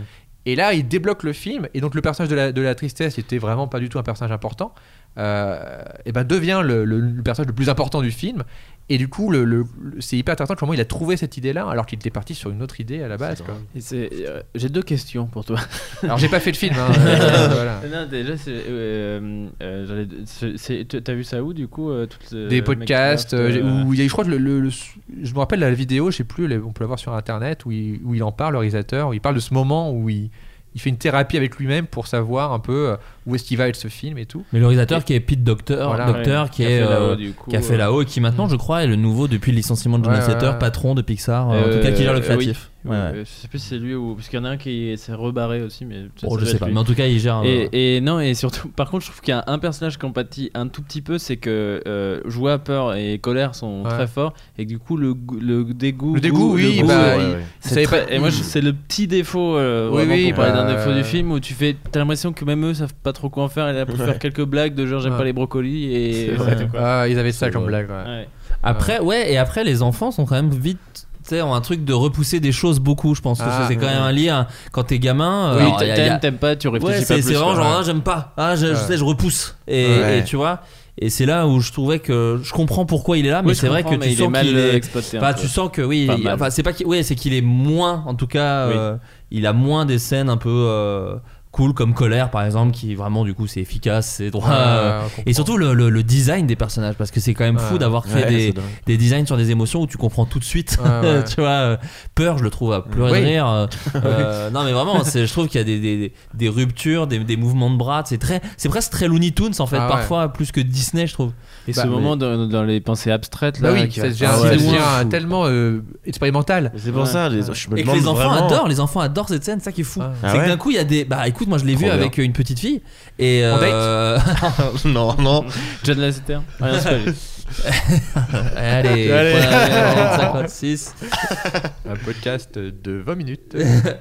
alors qu'on parle de Pixar quand même moi je l'ai vu avec une petite fille et, et à ce moment là elle hurle de rire quoi parce que d'un coup en fait les formes Ah oui, deviennent des trucs chelous Ouais. en fait donc en fait je pense que la base de l'humour c'est être surpris tu vois c'est Ouais. genre t'es surpris tu fais oh putain et, tu vois, et je pense que quand t'es un truc aussi basique de quand elle passe par des trucs qui deviennent des trucs chelous bizarres euh, Mmh. Plat, tu vois ouais. tout plat exactement comme quand on regardait euh, Bibi Coyote se faire écraser ouais. et d'un coup ils sont tous euh, gondolants tu vois je pense que c'est c'est des, des formes coup, qui plaisent aux, ga- aux comment- gamins quoi Comment elle l'a, vécu le film euh, Enfin, dans, dans, est-ce qu'elle en a tiré des leçons ou est-ce que t'en sais rien ou est-ce que, ou est-ce que par exemple quand l'ami imaginaire disparaît, enfin ça Non, fend ça le cœur, l'est- je ouais, pense, elle de est- tous elle les adultes. Mais non était très triste elle est très triste parce que t'as un éléphant rigolo qui disparaît quand même Oui, c'est vrai. Mais par contre, je te le dis, après, le- c'est- je dis pas qu'elle représente, c'est pas la mère des enfants à, Enfant- à Enfantville. à Enfantville, c'est elle qui décide de ce qu'ils pensent tous. Euh, elle se fait chier au bout d'un moment. Ah Parce que en plus c'est un film de deux heures, enfin tu vois au bout d'un moment c'est ah puis, puis elle a elle a, quatre- elle a 5 ans hein, donc c'est pas non plus Oui. euh, tu vois. Mais euh, le, le, le Big Bang ça la touche. Euh, les, les villes qui commencent à, à- à s'écraser machin et elles doivent courir pour y échapper ça la touche je pense pas qu'elle ait compris qu'il faut de la tristesse pour être heureux Oui. j'en sais rien Quand elle Mais- chute à la fin. Ouais, euh, tu vois, je pense que c'est des trucs qui la dépassent un petit peu, mais, mais c'est super, je trouve. Elle va pouvoir Ouais. y retourner parce qu'elle a quand même beaucoup rigolé. Et je pense qu'elle aime bien le film, mais voilà. C'est juste au bout d'un moment, elle s'est fait chier. Donc je pense que le problème, c'est quand tu t'ennuies vers la fin, t'as Elle pas fait, elle fait quoi quand elle se fait chier? Euh, elle est sur Insta. À 5 ans. elle est sur son, ouais, elle est sur son tel. euh, ouais, C'est ouais, vrai ouais, non, bah non. Attends, pas je sais euh, pas. Elle se, pas elle, pour se, les enfants. elle, se, elle se lève, elle me parle beaucoup plus. Enfin, tu vois, elle fait des trucs. Ah, euh, c'était pas dans un cinéma. Ah non, Ok. non, non, non, non, Ah, non, oui, c'est ok. dans un salon. Non, non. Je pensais vraiment qu'elle se levait dans Mais un tu sais que le cinéma. c'est assez atroce hein, quand il y a des enfants. Enfin, je veux Ouais. dire, c'est faut accepter qu'ils parlent, Oui, qu'ils oui. se lèvent, que des fois Toi, ils sautent t'adores sur le ciel. des questions tout de, Bah, toutes moi- les secondes. Moi, je vais au cinéma, je vous le dis tout de suite, à 22h30 en VO. Pour, euh, C'est sûr, je ne peux croiser personne. Je me souviens d'une séance de Lego Batman d'une tristesse. Je croise un gars et alors, évidemment, il me fait Oh, Floodcast Et bah oui, ça pouvait être qu'un gars qui écoute un podcast sur des débiles. Vous étiez- vous étiez deux deux? On était que deux. Et Côte à Vincent- côte Non, bah non, non, non. Bah attends. Il bah, est venu à côté de toi. Ah là, t'imagines le truc. Enfin, je, s'il nous écoute, je te fais des bisous, mais ça Bah, aurait. il nous genre- écoute, hein, c'est sûr. J'aurais détesté que tu te mettes à côté de moi. J'aurais vraiment. Moi, j'aurais, j'aurais pas osé me mettre à l'opposé. J'aurais dit, je- il va peut-être mal le prendre que je m'éloigne. Oui, t'aurais Du coup, t'aurais j'aurais- choisi une distance très. Pour dire, Ouais. genre, je sais que t'es là, et euh, mais je vais pas non plus envahir ton espace Est-ce que personnel. tu, je- c'est- rassure- tu ris autant seul comme ça ou surtout avec un, un- Non, moi je ris très fort au cinéma. Et c'est d'ailleurs tout le. mais la même chose que quand t'es en quand je suis avec des potes. 1000 personnes Ouais, dans une ouais, salle. ouais, ouais. Et Ok. c'est et c'est très relou parce qu'à côté de ça, je suis super chiant avec les gens qui font du bruit. mais j'en en parlais avec- d'ailleurs dans, le- dans ce podcast avec François, mais je ris très fort. Donc il y a vraiment un truc quand je fais bon, euh, chut. Et du coup, les gens font bah gars, euh, euh, soit, soit oui. t'es voilà, faut être concret un peu dans, dans tes avis, tu vois. Bon, bref. Euh, nous avançons sur une Tu, pépite. tu ris comme Nelson dans les Simpsons, Ouais, et Eleanor Cost. C'est c'est l'enfant de Eleanor Cost et de, et de- et de- et des Simpsons. Euh, celui d'après est tout à fait culte, puisqu'il s'agit, on parlait d'une attraction où il y a 4 heures de queue. Euh, C'est le monde de. Nemo, avec euh, la musique merveilleuse de Thomas. Newman, Qu'on entend tout de petit suite. piano qu'on entend en ce moment. Euh, le monde de Nemo, je dirais mon troisième préféré, avec Ratatouille et euh, Monstres et compagnie. Parce que euh, je trouve ce film, euh, comment dire, je sais pas, j'ai, en fait, je, je, je savais. Bon, déjà tout ce qui est avec des darons, hein, vous avez remarqué, c'est quand même des trucs qui me touchent beaucoup. Mais, mais je trouve ce film d'une espèce d'intelligence euh, vis-à-vis de, de, de, c'est une aventure quoi. Enfin, je trouve ça que j'adore quoi. C'est une aventure qui ne s'arrête jamais. C'est-à-dire que j'ai re- en- quand j'ai allé voir le, le remake du Roi Lion. euh, qui est quand même la même histoire, je me suis dit, ah, c'est vrai que dans- même dans l'original, ça prend des grosses pauses le Roi Lion, tu vois. C'est-à-dire que. euh, il rencontre Timon et Pumba, ça s'arrête, ensuite il repart, ce machin. Le monde de Nemo, ça s'arrête à aucun moment. C'est-à-dire qu'il est tout le temps, euh, le personnage de marin, en déplacement pour essayer de retrouver son fils. Sans que ce soit un défaut, Ouais. comme Sans dans que ce Star Wars, euh, l'ascension de Skywalker. Voilà. Oui. Non, non, mais c'est, en fait, je trouve ce film incroyable parce que, bon, déjà, il, il, m'émeut, il m'émouvoit, il, me- Il il m'émeut, t'émeut, je crois. il m'émeut, c'est vrai, il m'émeut. Il, il est, il est 16h, 7h du matin. Il m'émeut énormément, c'est-à-dire que je trouve ce film extrêmement touchant. Et il y a cette scène que j'adore où, euh, où les poissons. Euh, avec l'oiseau et tout, enfin il y, a y la rumeur qui remonte de euh, il a Oui. il a parcouru l'océan entier machin et tout. Et ça arrive au, à l'albatros qui va le dire aux poissons dans l'aquarium. Et il dit euh, ouais il y a ton fils il y a ton père. Il s'est battu contre trois requins. Donc le, le- le petit poisson fait bah non mais ça doit pas être mon père. Il fait bah si comment s'appelle-t-il? Marin je crois. Et t'as vraiment l'enfant Hmm. qui est comme un ouf et qui dit c'est mon père. Et il raconte sur de la musique tout ce qu'a fait son père. Je trouve cette scène incroyable. Et dans, le même genre, il y a une scène pareille qui est au, au- même niveau en termes d'émotion. C'est les scènes où euh, ils sont avec les requins là et t'as une bombe ouais et la bombe explose, t'as le bateau qui explose, oui. ça fait une énorme explosion. Et après on voit la surface, il y a deux, il y a deux oiseaux et t'as une, une petite bulle qui fait ploc. Et l'autre il, il regarde son pote oiseau, il fait super. Et il se barre. dans la VF il dit même élégant gens. VF, euh, bonne VF de Dubosc. incroyable Ouais, on le c'est- reconnaît pas Mais oui, Quand tu on le le sais connaît pas, pas, et quoi. c'est une vraie très bonne VF. Sauf Ouais. il dit euh, Dis donc, on n'entend pas Patrick Ou là, effectivement, on, On n'entend voilà, pas Marin on- Non, on mais- le reconnaît un peu. Mais... Et, euh, non, trop- et par contre, euh, tu parlais d'histoire d'amour. Il y en a pas dans celui-là parce que c'est pas une histoire d'amour qu'il a avec Doris. C'est C'est vrai. Vraie c'est histoire vrai. d'amitié. C'est vrai, c'est vrai, euh, c'est. Et, ce qui Mais c'est après force du compagnie. pour ça que je parlais de euh, moi. Ah oui, c'était de Monstre et compagnie, compagnie. c'était le premier. Parce que techniquement, ce, comment dire, draguer une meuf qui est, qui est amnésique, c'est borderline. C'est comme on quand rappelle tu que c'est la terre à la tête. C'est hein. comme, c'est quand t'es en soirée et que tu bois pas d'alcool et qu'il y a une meuf bourrée. Tu- ne la dragues pas. Voilà, c'est la même chose. Oui, c'est vrai qu'ils ont dû se poser la question. Sauf peut-être euh, John. Mais d'ailleurs, le monde- Je comprends pas. D'ailleurs, le monde de Nemo- il y a un boulevard là. Le monde de Nemo, d'ailleurs, qui est, un film aussi qui a remis sur le devant de la scène Hélène DeGeneres. Ce qui peut paraître Ah, fou oui. quand on le dit maintenant parce que Hélène DeGeneres est une giga star. Mais à l'époque, en fait, elle venait de, de se faire virer de sa sitcom. Elle avait fait son coming out qui avait qui était pas bien passé à l'époque, euh, enfin qui lui avait fermé beaucoup de portes. Et en fait, c'est euh, Andrew Stanton qui était venu le- la voir en disant bah en fait moi j'ai écrit avec ton ta sitcom en fond. Et euh, j'ai pensé à toi pour le, pour le rôle et euh, elle le dit euh, dans le dans l'excellente émission de David Letterman sur Netflix. euh, mon prochain invité n'est plus à présenter, je crois que c'est quelque chose comme ça. Et, euh, et elle en parle, ça l'a vraiment, ça lui a vraiment remis le pied à l'étrier et maintenant c'est une giga star quoi. Et il a remis en lumière aussi énorme, le fait d'acheter des poissons, malheureusement, qui est vraiment contradictoire avec le message du film, qui est vraiment les humains, c'est pas bien, faut pas. Et vraiment, juste tout le monde a acheté ensuite des poissons clowns. Alors c'est marrant Et- que tu dis ça puisque les gens ont été tellement nombreux à acheter des poissons clowns à partir du film que l'espèce s'est retrouvée menacée d'extinction dans plusieurs pays. Ouais, c'est Vraiment. vraiment. con quoi. Ils ont fait. Bon, j'étais vraiment pas. Vous avez pas compris le film. Mais moi, je l'avais vu dans un contexte hyper euh, particulier parce que je, je, je venais. C'était quand? C'était en quelle année ça? 2002. Le monde de Nemo, bah je te dis ça dans une seconde. Ouais, mon pote. non, mais j'avais, euh, je venais d'avoir un accident de voiture. Vraiment, on devait aller chez des potes et euh, donc 2003. Euh, 2003, voilà, c'était la- cette année-là. Euh, sûrement mais peu. quand même, conduire à 8 ans, c'est peut-être ça. Mais c'est ça le problème. c'était ça un gros problème. C'était pas des oiseaux, mais c'était moi. Et euh, non, mais euh, ouais, du coup, accident de voiture, vraiment euh, hardcore et tout ça, tout le monde va bien. Mais du coup, on était trois dans la voiture, ma mère et mon frère. Et du coup, on va à l'hôpital. On devait aller chez des potes. Et on va à l'hôpital. Et moi, j'étais derrière avec la ceinture euh, au milieu là. euh, Il y avait pas de ceinture, c'est- juste une ceinture du bas. Ah oui d'accord. C'était pas euh, celui qu'on voulait protéger le plus. non, vraiment pas. Et pourtant, je- en fait, ça m'a. Parce que le choc était tellement violent que ça les a brûlés au niveau Ah de, la, ouais, tu vois, de la ceinture là. Ouais. Et moi, j'avais juste ça.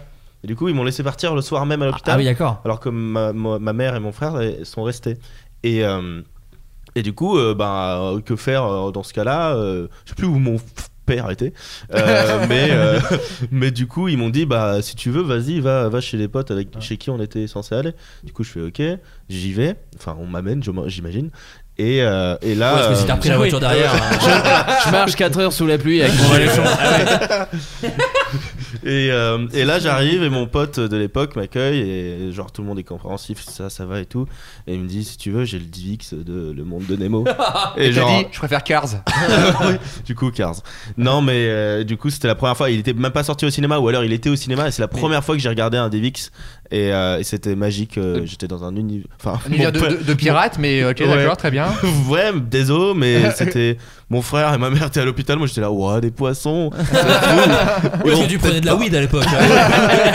Je t'avais acheté sur la route le tonne. Après tes 4 heures de chemin. Non, mais c'était comme un rêve. Et je me rappelle, je crois que c'était la version québécoise. euh, Ouais, mais- ou je sais plus, parce que c'était pas exactement. Mais les je pense qu'il y avait eu un truc où c'est sorti avant. Parce que moi je l'ai vu en DivX aussi, mais il y avait une histoire. Je sais, pour, pareil, j'ai a l'impression de dû l'avoir vu avant le, le cinéma en DivX. Je pense qu'il y avait eu une fuite euh, à cette époque-là.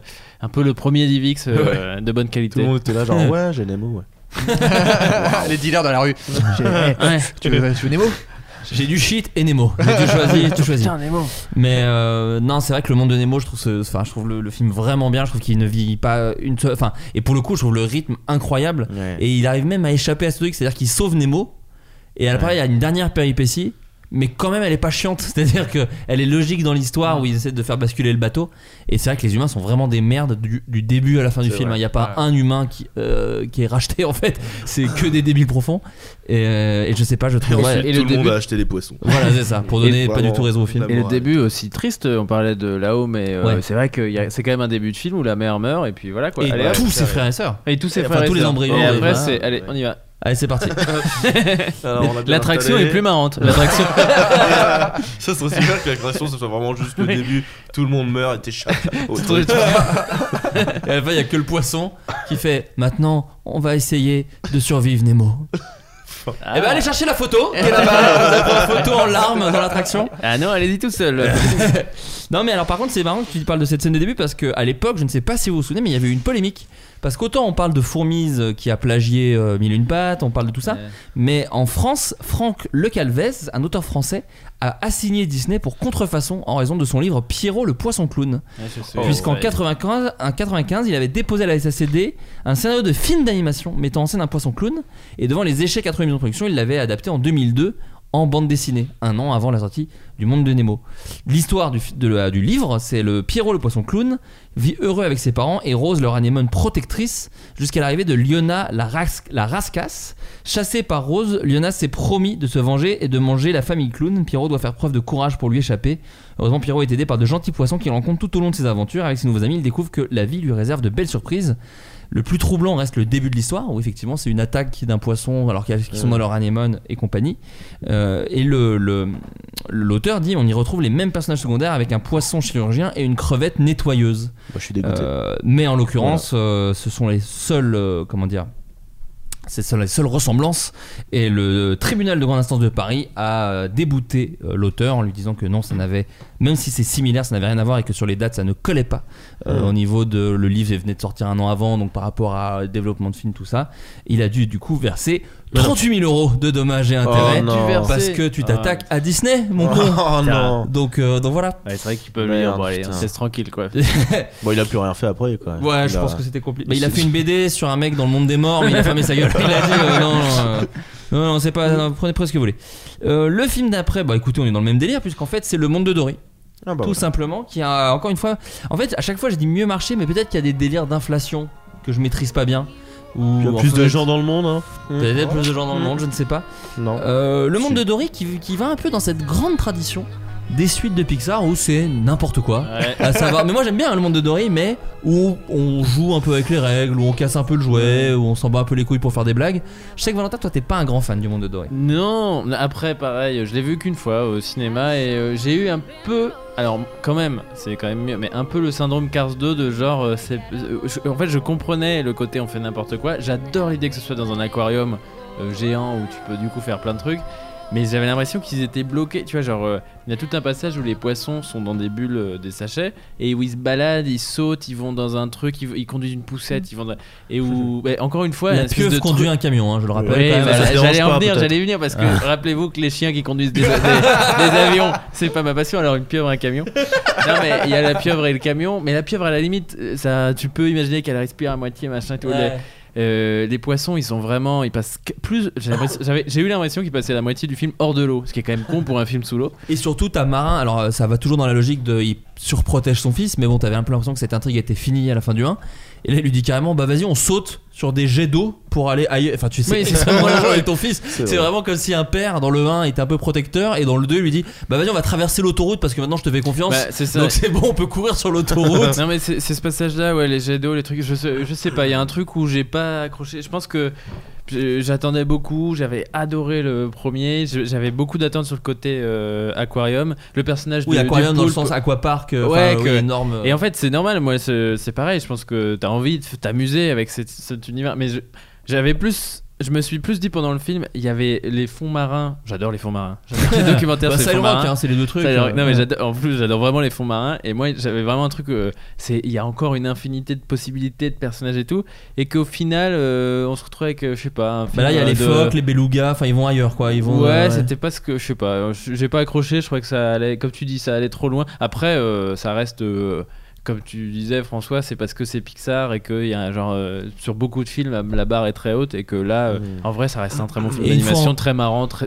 très bien fait euh. Et l'émotion, je trouve, marche quand même très bien sur le personnage de Dory pour le coup, Ouais. parce que Oui, oui, oui, c'est difficile de faire un- c'est quand même un film sur un sidekick, ce qui est quand même souvent les trucs qui, enfin tu vois, c'est comme si on faisait un film sur l'âne de Shrek, tu vois, ce serait un peu relou.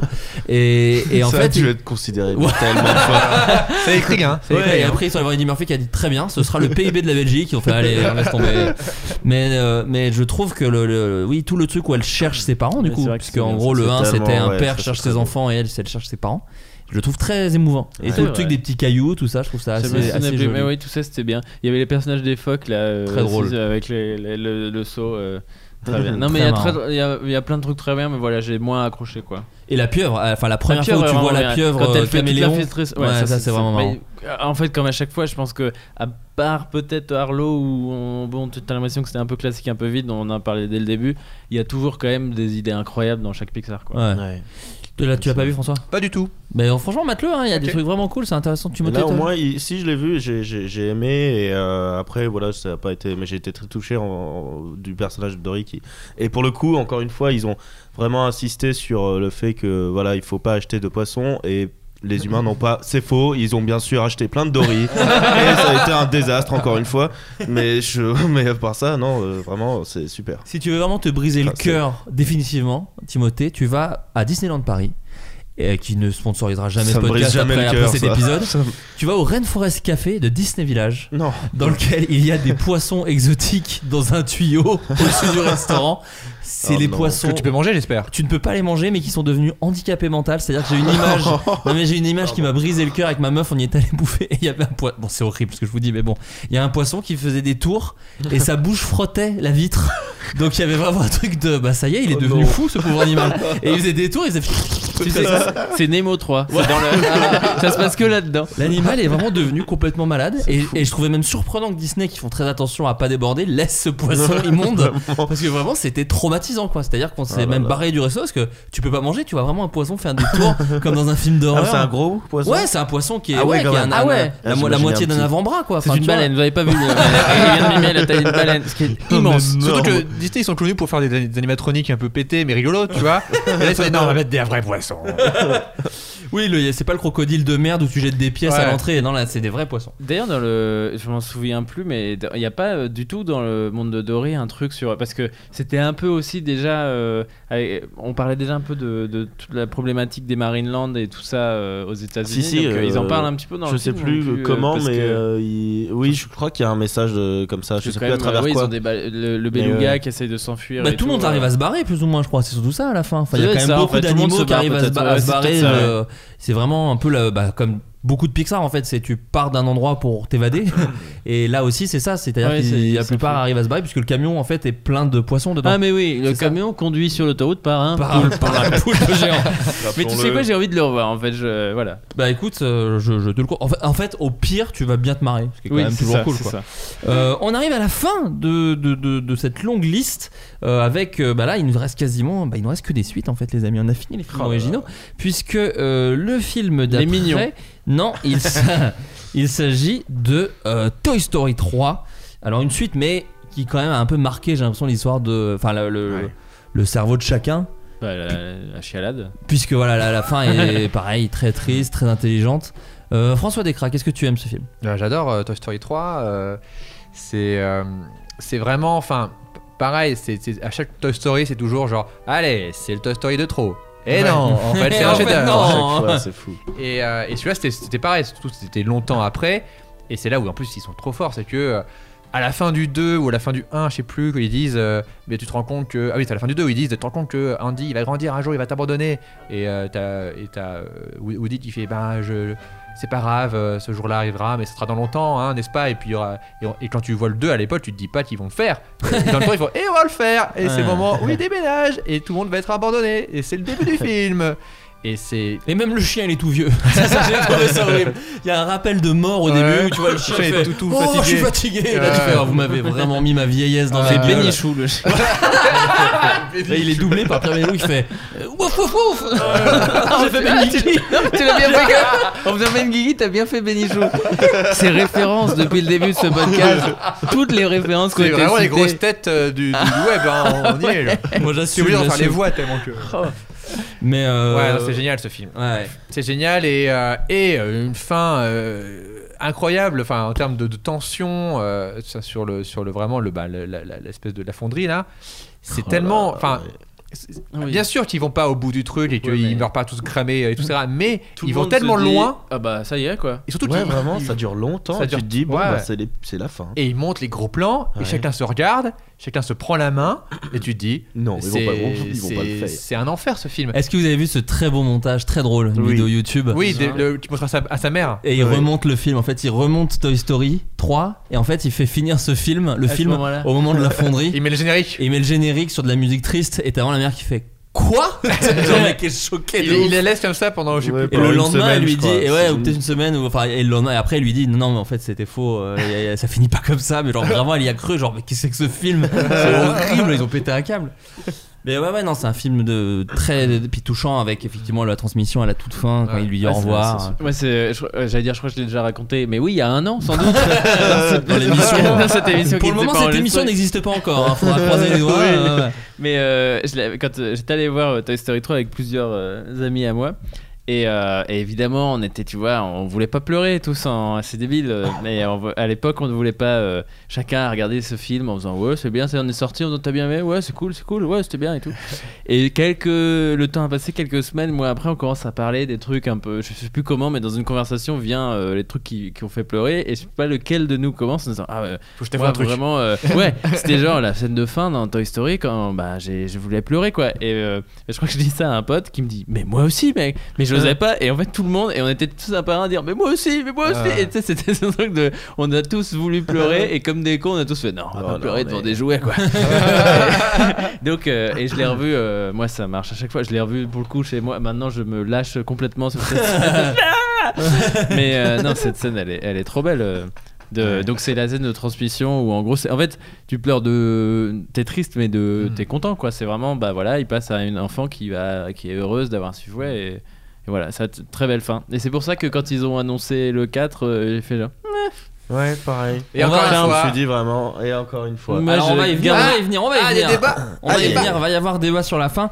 Euh, moi j'ai aussi ce truc quand même parce que je trouve que c'est présent dans pas mal de, de, de- de- de Pixar, mais c'est peut-être moi, c'est que dans ceux où je suis le plus ému, c'est à chaque fois ceux-là où il y a l'idée la plus pétée, je trouve. Et alors dans le 3, C'est Buzz- Ah non, non. alors ça, moi je trouve ça rigolo. Ouais, moi, c'est Buzz de l'éclair qui parle espagnol. Ah oui, c'est vrai. Ah ça, oui, moi, oui, je ça. ne comprends pas ce délire. Je trouve qu'il y a vrai, vraiment ça, un truc. Et le 4 me l'a un peu confirmé de.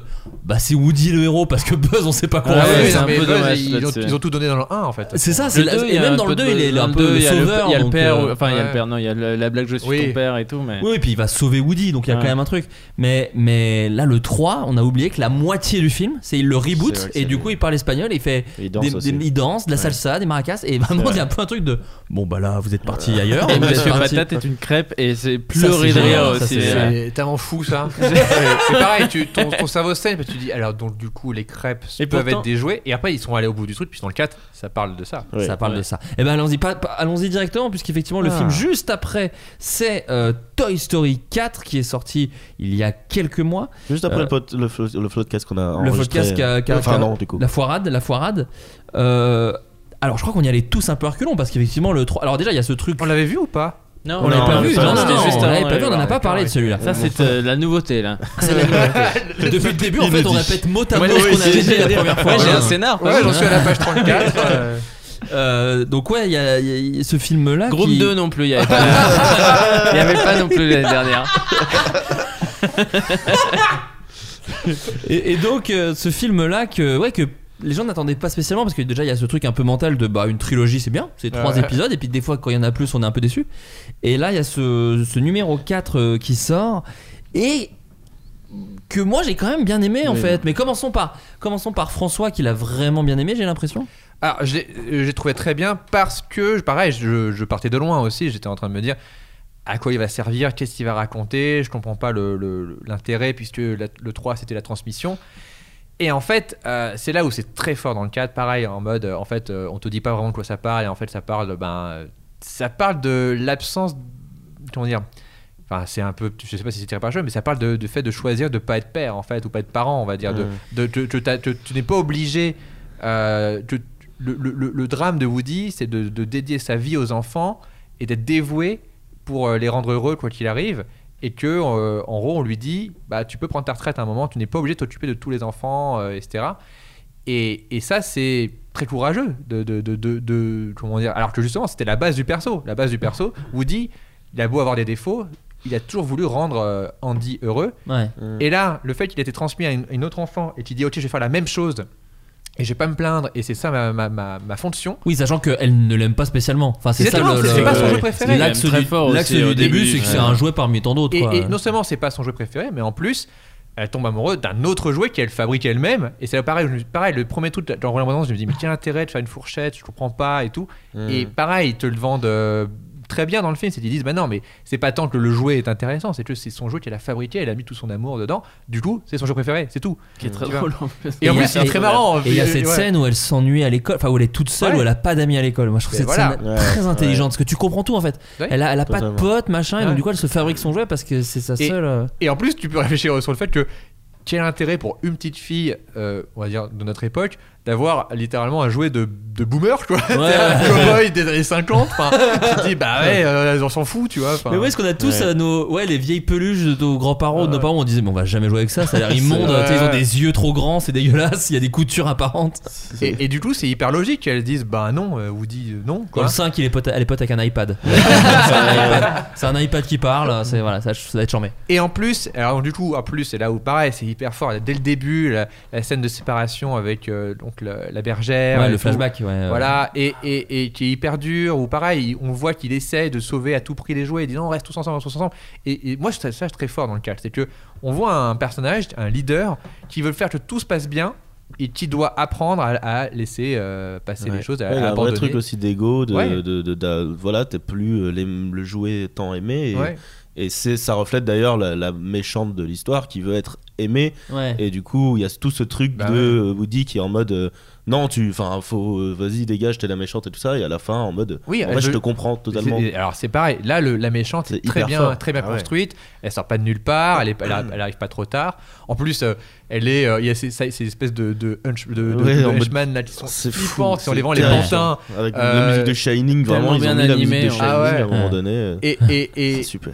et je trouve l'univers est super, la- la- les les persos super, et la finale, et le fait aussi, il, retrouve euh, dans le bout, qui pareil, elle a grandi sans enfant. Ouais. Et qui dit c'est possible en fait d'être un, un joueur abandonné. C'est ça fait pendant tout le Mm. les Toy Story, on te dit être un joueur abandonné, c'est la pire chose qui puisse arriver. À un Ouais, jouet. parce que t'as plus de but. Ouais. T'as plus de but, du Ouais. coup, euh, c'est euh, vaut mieux mourir, tu vois. Ouais. Et là, ils entendent que non, en fait. Tu Ouais. peux vivre sans, euh, entre guillemets, sans enfant. Donc c'est là où le film a un double, double dialogue, on peut dire, tu vois.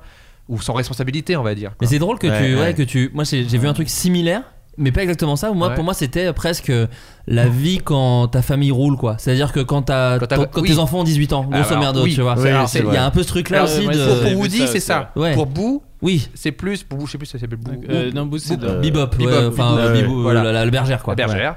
Euh, C'est plus, on peut être une, déjà on peut être une femme sans avoir d'enfant, c'est le- son, son, son personnage à elle. Ouais. Pour Woody, c'est plus ça, c'est plus, Ouais. c'est bon, j'ai fait mon taf, je, je dois abandonner, euh, je dois la laisser, Et, et, et, et c'est hyper fort parce que, et pareil, je, me, je pensais pas que c'était nécessaire, et en fait je me dis non, pour Woody Ouais, c'est vraiment. nécessaire. Parce que sinon, c'est vrai qu'à la fin du 3, tu dis Woody, il recommence le même cycle, avec Ouais, un il est autre en enfant. boucle, il est dans un. Il- ouais. Voilà, il est en boucle, tu vois. Ouais. Il va re-être abandonné à un moment, etc.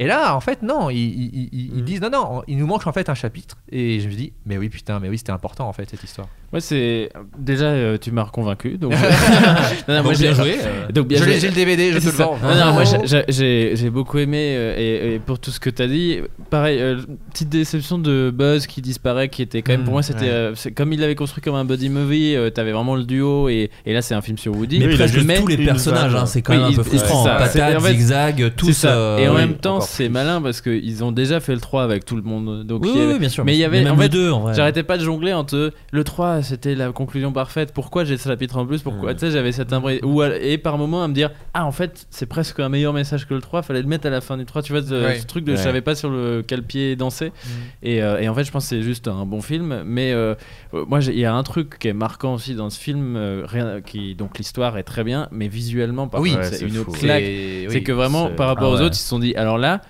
tout va être photoréaliste sauf les jouets, mais euh, à, fond. ouais. Et, et tout ce qui est défaut d'objectif, on en parlait Oui. et tout. Alors j'ai oublié le nom, donc ça va être nul, mais je pense que les, in- les, les internautes vous trouverez. Il y a une vidéo euh, Oui, euh, de- sur YouTube qui parle vraiment de, de comment ils ont en gros cradossé l'image de Toy Story pour en faire une très belle image. Ouais. Et moi, Oui, genre sur la poussière Ouais, ou les ça, comme sur ça. les poussières, Il y a sur le plan les, du les chat trucs qui est des très connu. En fait, ils ont créé un truc Euh, qui ch- simule un objectif. Enfin, une gamme d'objectifs, je sais plus. Mais il y a ce plan, il y a ce plan en fait, en gros, c'est une vidéo qui explique que c'est des vrais objectifs de cinéma, alors que c'est de l'animation, et des, des, des trucs sur les profondeurs de champ qui sont Ouais. normalement pas possibles, mais qui Mm. sont amusés à faire et tout. Et, euh, et aussi, je pense que c'est le premier Pixar. Ils sont tous très bons. On parlait de Wally qui est magnifique et tout. Mm. Mais moi, c'est le premier où il y a certains plans où j'ai fait wow euh, euh, Ouais, c'est dingue. Sous la voiture, Woody qui euh, chiale Oui. sous la voiture, sous la pluie. Ouais. Euh, mais, bah, toute cette intro sous la pluie et tout, Ouais, mais où il se met à chialer Ouais. sous la pluie, ce plan est incroyable en termes. C'est un des plus beaux plans de cinéma euh, et je parle de tous les films confondus. Quoi. Ouais. C'est fou ce truc. Et, et là-dessus, euh, ils ont fait très très Ils fort. ont Les même, cheveux, euh, ouais. Non, vas-y. Non, non, vas-y, vas-y. Euh, j'a- J'avais vu une vidéo sur YouTube où euh, je sais plus comment ça s'appelle euh, quand on fait en sorte que le fond soit net et le, Oui, c'est ça. le, Bah, le premier les, plan soit euh, net aussi. c'est les objectifs à double job, tout machin. Ouais, ou ouais, c'est ça. Oui, Et ça, quand tu fais ça dans ouais. un vrai film, ouais, on a vu la même vidéo, je pense. Quand tu fais ça dans un vrai film, il y a le milieu qui est un peu Ouais, flou. En fait, ils ont recréé ça. Oui. Alors Ouais. que Recréer ils des auraient défauts, pu quoi. juste euh, faire euh, Tout un net, truc tout net ouais, et comme ouais. beaucoup de films d'animation font. Et là, ils se sont dit non, on va Mm. vraiment. Pour que ton cerveau du- l'assimile comme étant un vrai Ouais. objectif. euh, ouais. Ah, c'est- c'est- c'est- C'était Mais dingue. oui, c'était ce, ce plan dont je parlais, c'était le plan du chat qui s'étire, où en fait la lumière est un peu cramée, où il y a de la C'est fou. poussière qui dans le voilà, et les poils du chat. Enfin, c'est vrai que c'est un truc assez euh, Ouais.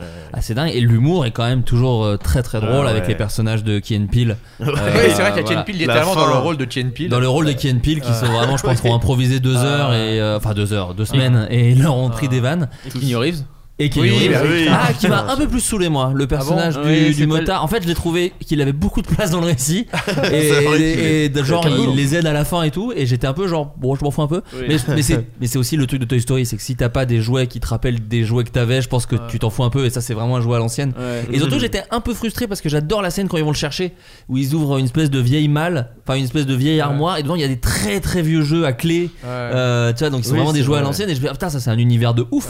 Et bon, il s'arrête pas très longtemps. Mais Key and Peele, moi, il y a toutes les phases où ils, Ah, imaginent comment ils pourraient se barrer, Oui, où ils attaquent truc. la vieille au visage et tout. Qu'est-ce que c'est Et la drôle. fin où ils deviennent des monstres immenses, c'est Aucun du- sens, c'est- d'un coup on sort totalement de Pixar là. Ah, c'est juste un délire ouais. incroyable. Je me souviens même plus euh, de ce qui se passe. Ils imaginent des trucs. Ah oui, c'est ça. Et à la fin, vraiment, ils s'imaginent en train de ouais. devenir des monstres immenses qui défoncent toute la fête foraine et ça ça. devient Godzilla quoi. Non, non, mais c'est un film que je trouve à plein de. J'ai envie de le remater aussi parce que je l'ai vu Ah qu'une ouais, fois au cinéma. Exactement. Mais euh, je, je me souviens, voilà, être sorti un peu déçu quand même, mais parce que. Pas sur le Voilà, 3, parce que le 3 était très parce bon. que le 3, voilà, mais, mais je pense que c'est un film qui. c'était- C'est les films où après t'as des enfants et tu fais oh putain les bâtards en fait, ok. Ouais. Tu vois, genre, ah, ok, donc c'est Ils ont ça. parlé à mon double du futur. Ah, mon Dieu, ils sont très très forts. Et on termine avec le dernier, donc le gros succès. C'est bizarre Oh, de finir sur celui-ci, mais il s'agit des Indestructibles 2 qui a été un succès Et un peu surprise. Est-ce hein. que c'est genre gros succès par rapport à Toy Story 4 ou euh, Euh, écoute, euh, le... alors pour te donner des chiffres précis, Je veux des chiffres. mais- euh, Toy Story 4 a fait 1 milliard 73 Ah oui. millions d'entrées, là où les Indestructibles euh, de- D'entrées non, de dollars Attends, de recettes, pardon. c'est vraiment Euh, La Chine. Un sixième de là. Ouais, euh, non, non, de dollars de recettes, pardon, et a été rentable à 537%. Euh, là où les indestructibles. Bon, sont contents. ouais. Et là où Les Indestructibles 2 a rapporté 1 milliard 243 millions, donc 200 millions de plus. ce qui est, C'est rien. ce qui est pour Disney rien. que dalle. Vraiment, euh, vraiment- que dalle. Mais qui a été rentable à 621%, ce qui a coûté un peu. Donc, euh, Ils avaient, ils avaient vraiment besoin d'attaquer un, un mec qui fait des BD en France. euh, Il a euh, demandé 38 000 pour balles. 30 000 balles, ouais. Lui, ça a dû lui ruiner tout, quoi. Mais il est le mec qui peut dire au repas de famille J'ai attaqué Disney en fait. Et tout le monde lui fait. Et alors Non, mais euh, on va prendre- je vais prendre de la dinde au marron. Ouais, c'est ça. et, et alors, bah, file-moi un Tupperware si je peux ramener un peu à la maison. T'en supplie, aide-moi. On est d'accord que c'est gratuit. Hein. C'est toi qui paye l'addition. parce que, ok. Euh, ouais, Les Indestructibles 2. Alors, on va pas en parler mille ans parce que, je- pareil, moi j'ai été quand même un peu déçu par ce film. Euh, mais en même temps, j'en attends. ah, Ce qui est bizarre, c'est que j'ai été un peu déçu alors que j'en entendais, j'en attendais pas grand chose. Parce que j'adore euh, Les Indestructibles 1, mais c'est pas un film qui m'a marqué dans ma jeunesse. Je l'ai kiffé, quoi. Je le trouve très bon, mais je sais pas, j'ai pas été transporté par des trucs. Et là, je sais pas, j'ai trouvé le truc. Alors, j'ai appris qu'il avait été, pas en développement L, mais qu'il y avait eu aussi des, beaucoup de réécriture. En l'occurrence, le méchant, ce qui m'a un peu donné une piste de réflexion en disant c'est peut-être Ah ça oui. qui m'a un peu. Parce que clairement, le est un méchant est. pété, le méchant. Ouais, puis il est, il un peu comme syndrome, mais en même temps un peu plus politique, bizarre. C'est, j'ai pas tout compris sur le. Ouais, euh, je me suis demandé si. ouais, euh, sur le coup, j'ai- beaucoup aimé, euh, mais je suis d'accord. Genre, tu vois, je l'ai pas revu, j'en retiens pas un truc incroyable. J'en retiens la musique qui est toujours incroyable. Et euh, mais euh, euh, je me dis, en fait, quand je l'ai vu, je me suis dit, c'est un très très bon film de super-héros. Sauf que j'ai vu les 22 Marvel aussi, Mm. qui sont pas tous très bons pour le coup. Et du coup, on en a vu plein, plein, plein de films de super-héros. Et j'ai juste eu l'impression de voir un film de super-héros qui tient trop bien la route, mais qui n'apportait pas grand-chose, si ce n'est bah, le côté euh, un peu, du coup, euh, qui fait un peu du bien de femme forte et de, et de ouais, et les, Wade. et les scènes d'action sont ouf. La scène de moto élastique. ouais, euh, bien. la ouais. réal est incroyable, la scène, les scènes d'action sont fantastiques. Mais tu vois, je me suis, quand on parlait d'originalité, de trucs un peu fous, de, de messages de, dans la tête, de parler de dépression, tout ça.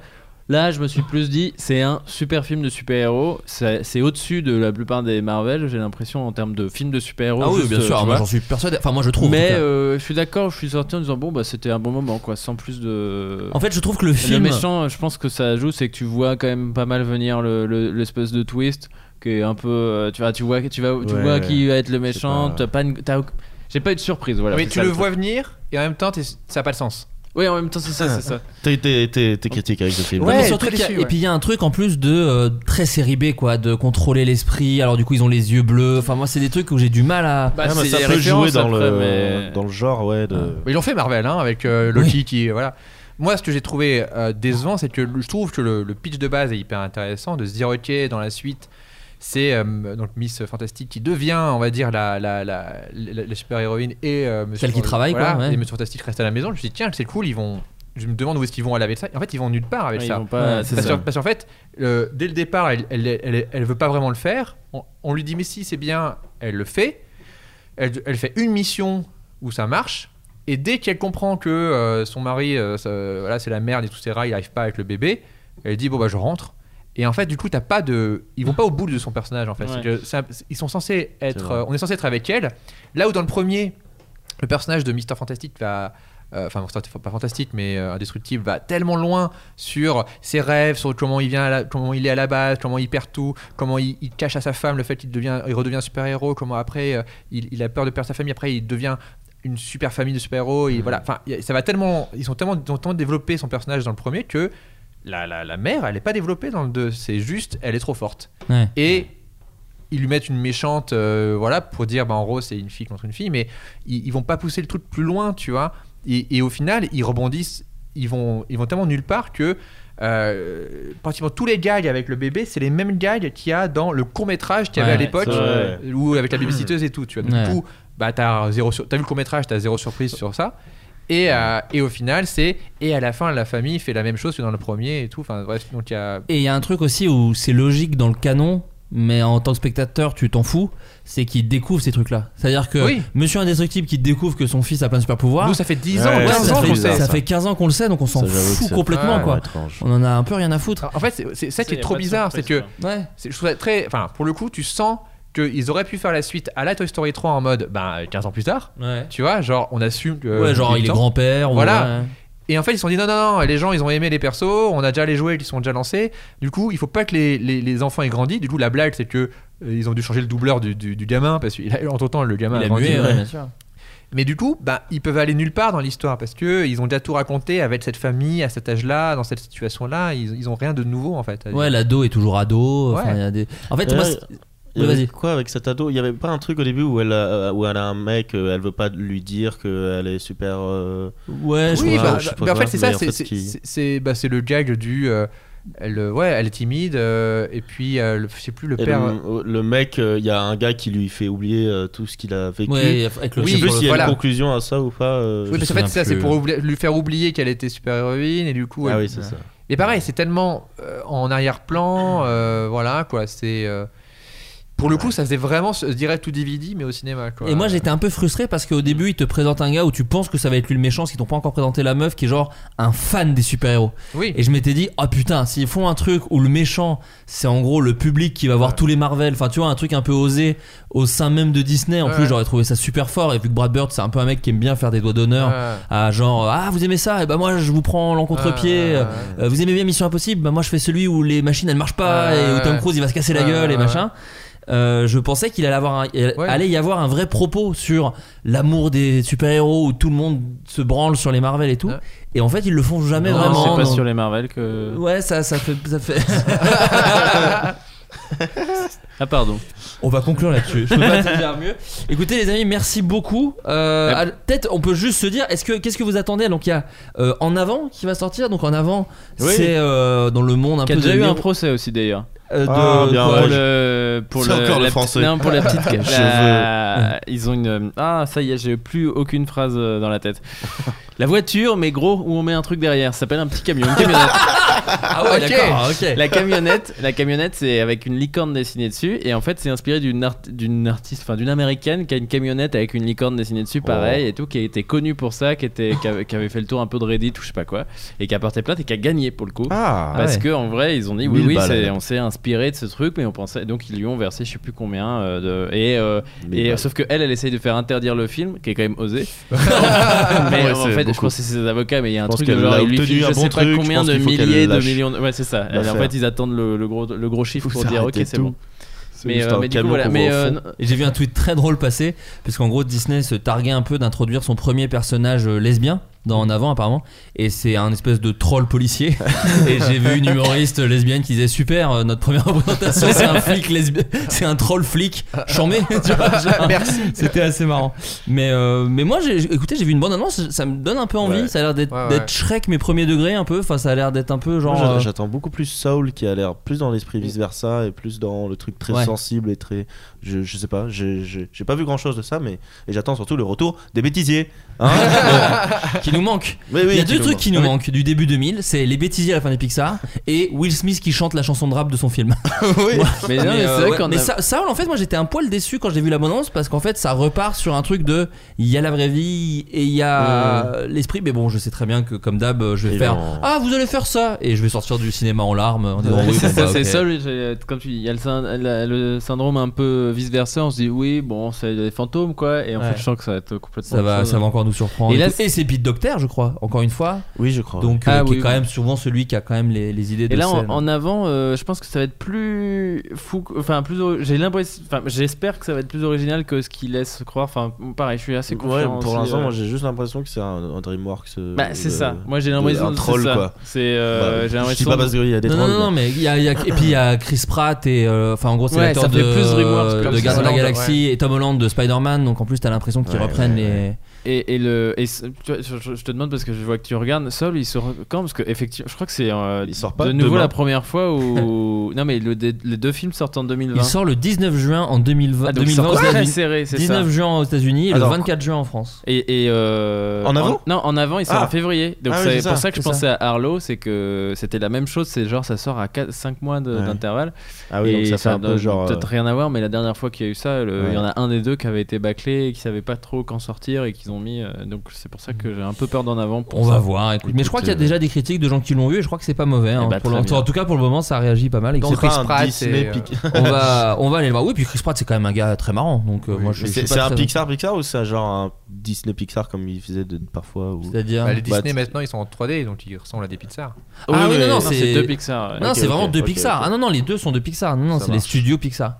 Non, parce que ils ont, pour le coup, Disney, ils ont sorti Frozen 2 il y a pas longtemps là. Donc c'était ça leur dernier Disney. euh, de Walt Disney Stu- Animation, je crois que ça Ils sont s'appelle. trop occupés à compter les billets ils peuvent pas faire. un- Euh, bah écoutez, les amis, merci beaucoup. Oh, mais je t'en prie. Euh, voilà, on va Merci. croiser tous les doigts et les effluves Ouais, non, pour que cet enregistrement Mais ait juste- marché. On- Dernier truc en parlant de ça, c'est vrai que maintenant on vit dans une époque où c'est dur de faire la différence entre les Disney et les Pixar. Avant c'était très Ouais. clair, les Disney c'était en 2D, les Pixar c'était en 3D. Maintenant, je pense qu'il y a beaucoup de films d'animation aussi bien que les Pixar, mais c'est en fait des Disney. euh, Et, pour- Et dans la tête des jeunes, je pense qu'ils voient même pas la différence. Et beaucoup des équipes sont parties euh, chez Ouais. Disney parce qu'après l'autre façon de le différencier c'est qu'il y en avait un qui était nul. Ouais.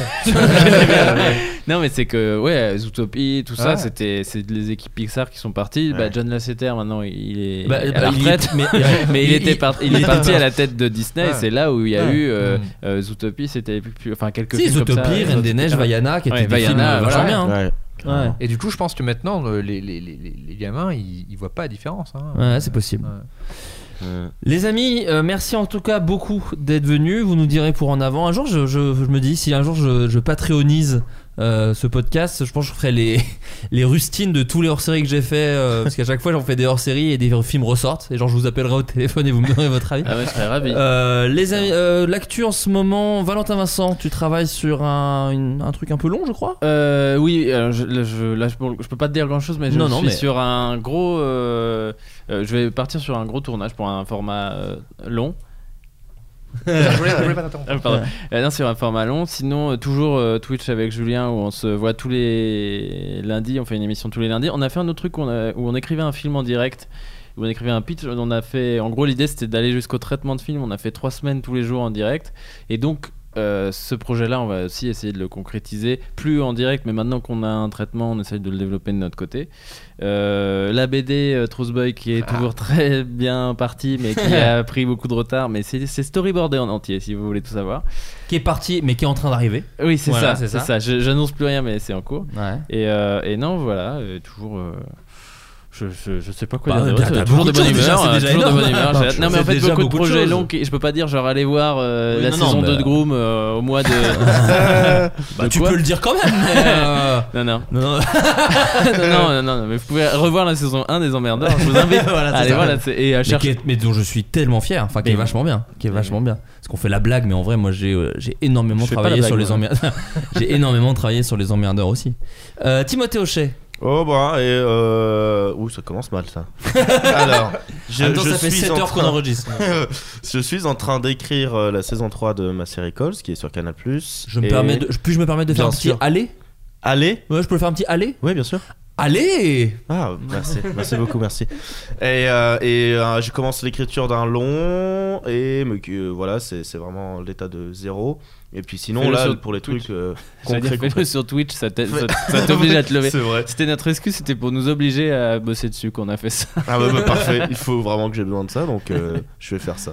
Mais vous avez pas peur que ça, que les gens volent les idées? Si, mais du coup. euh, Il y a un contrat tacite il y a un peu. C'est ouais. ça, c'est Ok. que nous, et comme eux, en, en fait, euh, pardon, je voulais pas te Non, non, pour vas-y. parler de ça, mais en gros, euh, c'était un peu particulier parce que c'était pas on écrit un film avec vous sur Twitch parce que Ok. c'était Ah on oui, a oui. envie de le faire donc euh, et sauf que bah évidemment quand il y a euh, des gens qui regardent et un chat ils proposent des idées ils sont très contents de rebondir. Donc il y avait un peu un truc toujours à l'écran de si vous donnez des idées et qu'on les lit et qu'on se dit ah mais oui trop bien. Déjà on note votre nom quand même parce que mais euh, on peut pas euh, on peut, on peut pas rémunérer tous ceux qui Ouais, vont bah parler oui, donc oui. si préf- vaut mieux que vous ne dites rien. C'est plus comme un making of en fait qu'on qu'on documentait. Et où on servait du chat pour pour faire des sondages, pour savoir sur quel pitch les gens étaient plus chauds, pour avoir un peu des Mmh. avis, etc.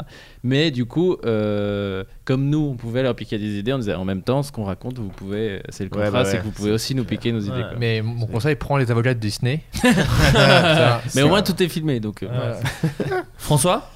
Je crois que. Ah, pardon, t'avais pas fini, Timothée, Oh, non, bah, non, Et le monde à l'envers euh, aussi, là, j'ai oui, l'impression que tu es euh, quand même dans écoute, toutes les euh, vidéos. euh. Je, je, oui, j'apparais dans les vidéos du monde à l'envers de temps en temps. euh, ça m'amuse beaucoup et voilà. euh, Et est-ce que t'es dans un de leurs 17 projets secrets qu'ils teasent depuis deux ans? Ah oui, Oui, bon, bah, tant mieux, tant oui, mieux. Oui, oui, oui, oui, Tant ça mieux. va se faire. Et puis, et puis voilà. Je serai jury, can série, euh, format court. Voilà, Allez ça, Ah, Donc si vous êtes à Mais tu fais que ça ou tu fais une petite masterclass? Parce que des fois, séries font des trucs un peu Euh, cool, c'est pas prévu pour le moment? Là, non, je serai que ça. Je sais que euh, il y a Groom, non, qui euh, saison suis- 2. bah, Alors, je pardon sais de pas. revenir sur ça.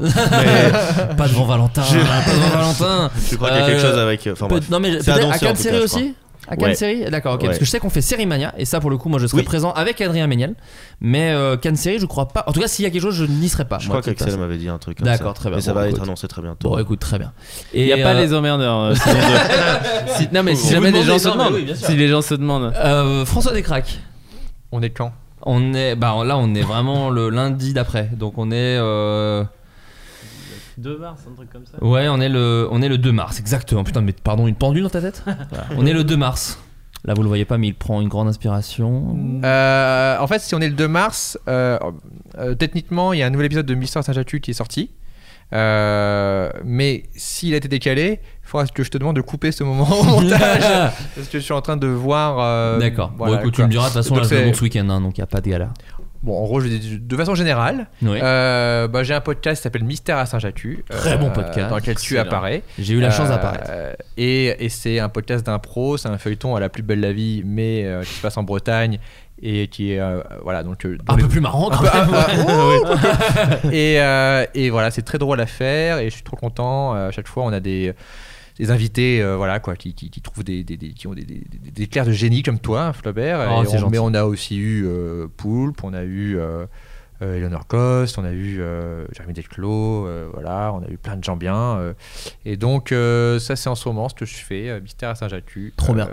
C'est très rigolo, ça permet de patienter pendant que les gros projets sont très lents à se mettre en place. Bien sûr, mais les gens ont l'habitude, les auditeurs de cette émission ont l'habitude. S'il y a bien un truc que ça peut vous apprendre sur le métier, c'est que c'est très très long, voilà, que ça met beaucoup de temps et que souvent ça va dans les chiottes. Et c'est délicieux. Ah oui, Euh, oui, oui, ah oui, oui, il y en a eu euh, plein aussi. J'ai hâte d'être vraiment ce, à la De Kevin pouvoir dire Smith, un ça. vieil auteur de 50 ans et qui dit Vous savez que j'ai écrit ça à l'époque Ça allait nulle part, mais j'avais écrit ça. hein. Ça, J'ai vraiment hâte de pouvoir raconter tout ça. Euh, bon, bah écoutez, les amis, je vous embrasse. Merci encore d'être venus. Mais merci à toi. Et, euh, et puis à très bientôt. Euh, nous, euh, quant à nous, amis auditeurs, si vous avez écouté jusque-là, eh bien dans une semaine, techniquement le 2 mars, non, vendredi, vendredi, c'est le Floodcast au Bataclan. C'est pour ça en fait qu'on a eu une petite pause de plusieurs semaines parce qu'en fait euh, on s'est rendu compte de la date un peu tard en disant mais bordel de merde c'est dans un mois. Donc on a préféré privilégier le temps qu'on avait ensemble avec Adrien pour préparer l'émission, préparer des petits happenings. Enfin en tout cas si vous avez écouté la première, on est dans le même esprit pour la deuxième. Et euh, si vous avez vos places, je pense que vous devriez vous amuser. Et si vous n'avez pas vos places, le podcast sera évidemment disponible derrière. Et j'espère que ça vous amusera. Euh, je vous fais d'énormes bisous et puis à très bientôt. Salut tout le monde. Ciao. Ciao. Mesdames et messieurs, voici la compagnie des monstres dans une comédie musicale jouée, écrite et dirigée par Bob Produite. et produite par Bob Razowski. Maintenant, Lève-nous tabou du plancher, bouge, pique une crise, pique une crise, pique une crise de nerfs. Lève-nous du plancher, bouge, et je me roule par terre. Il reste un strapontin, monsieur. Un enfant, un enfant dans le restaurant. La panique dans les assiettes, tout le monde a couvert. C'est la débandade que fait la police. Il court le coupable dans mon Tripoli. à vous, Razowski Où est l'enfant? À vous le nous À vous, ni aux autres. À vous, qu'à vous rien. Je pète un boulon. Je fonds, c'est une vraie merveille. Un don du soleil, c'est mon arc-en-ciel. Bout de chou. Ressaisis-toi, mon grand Et on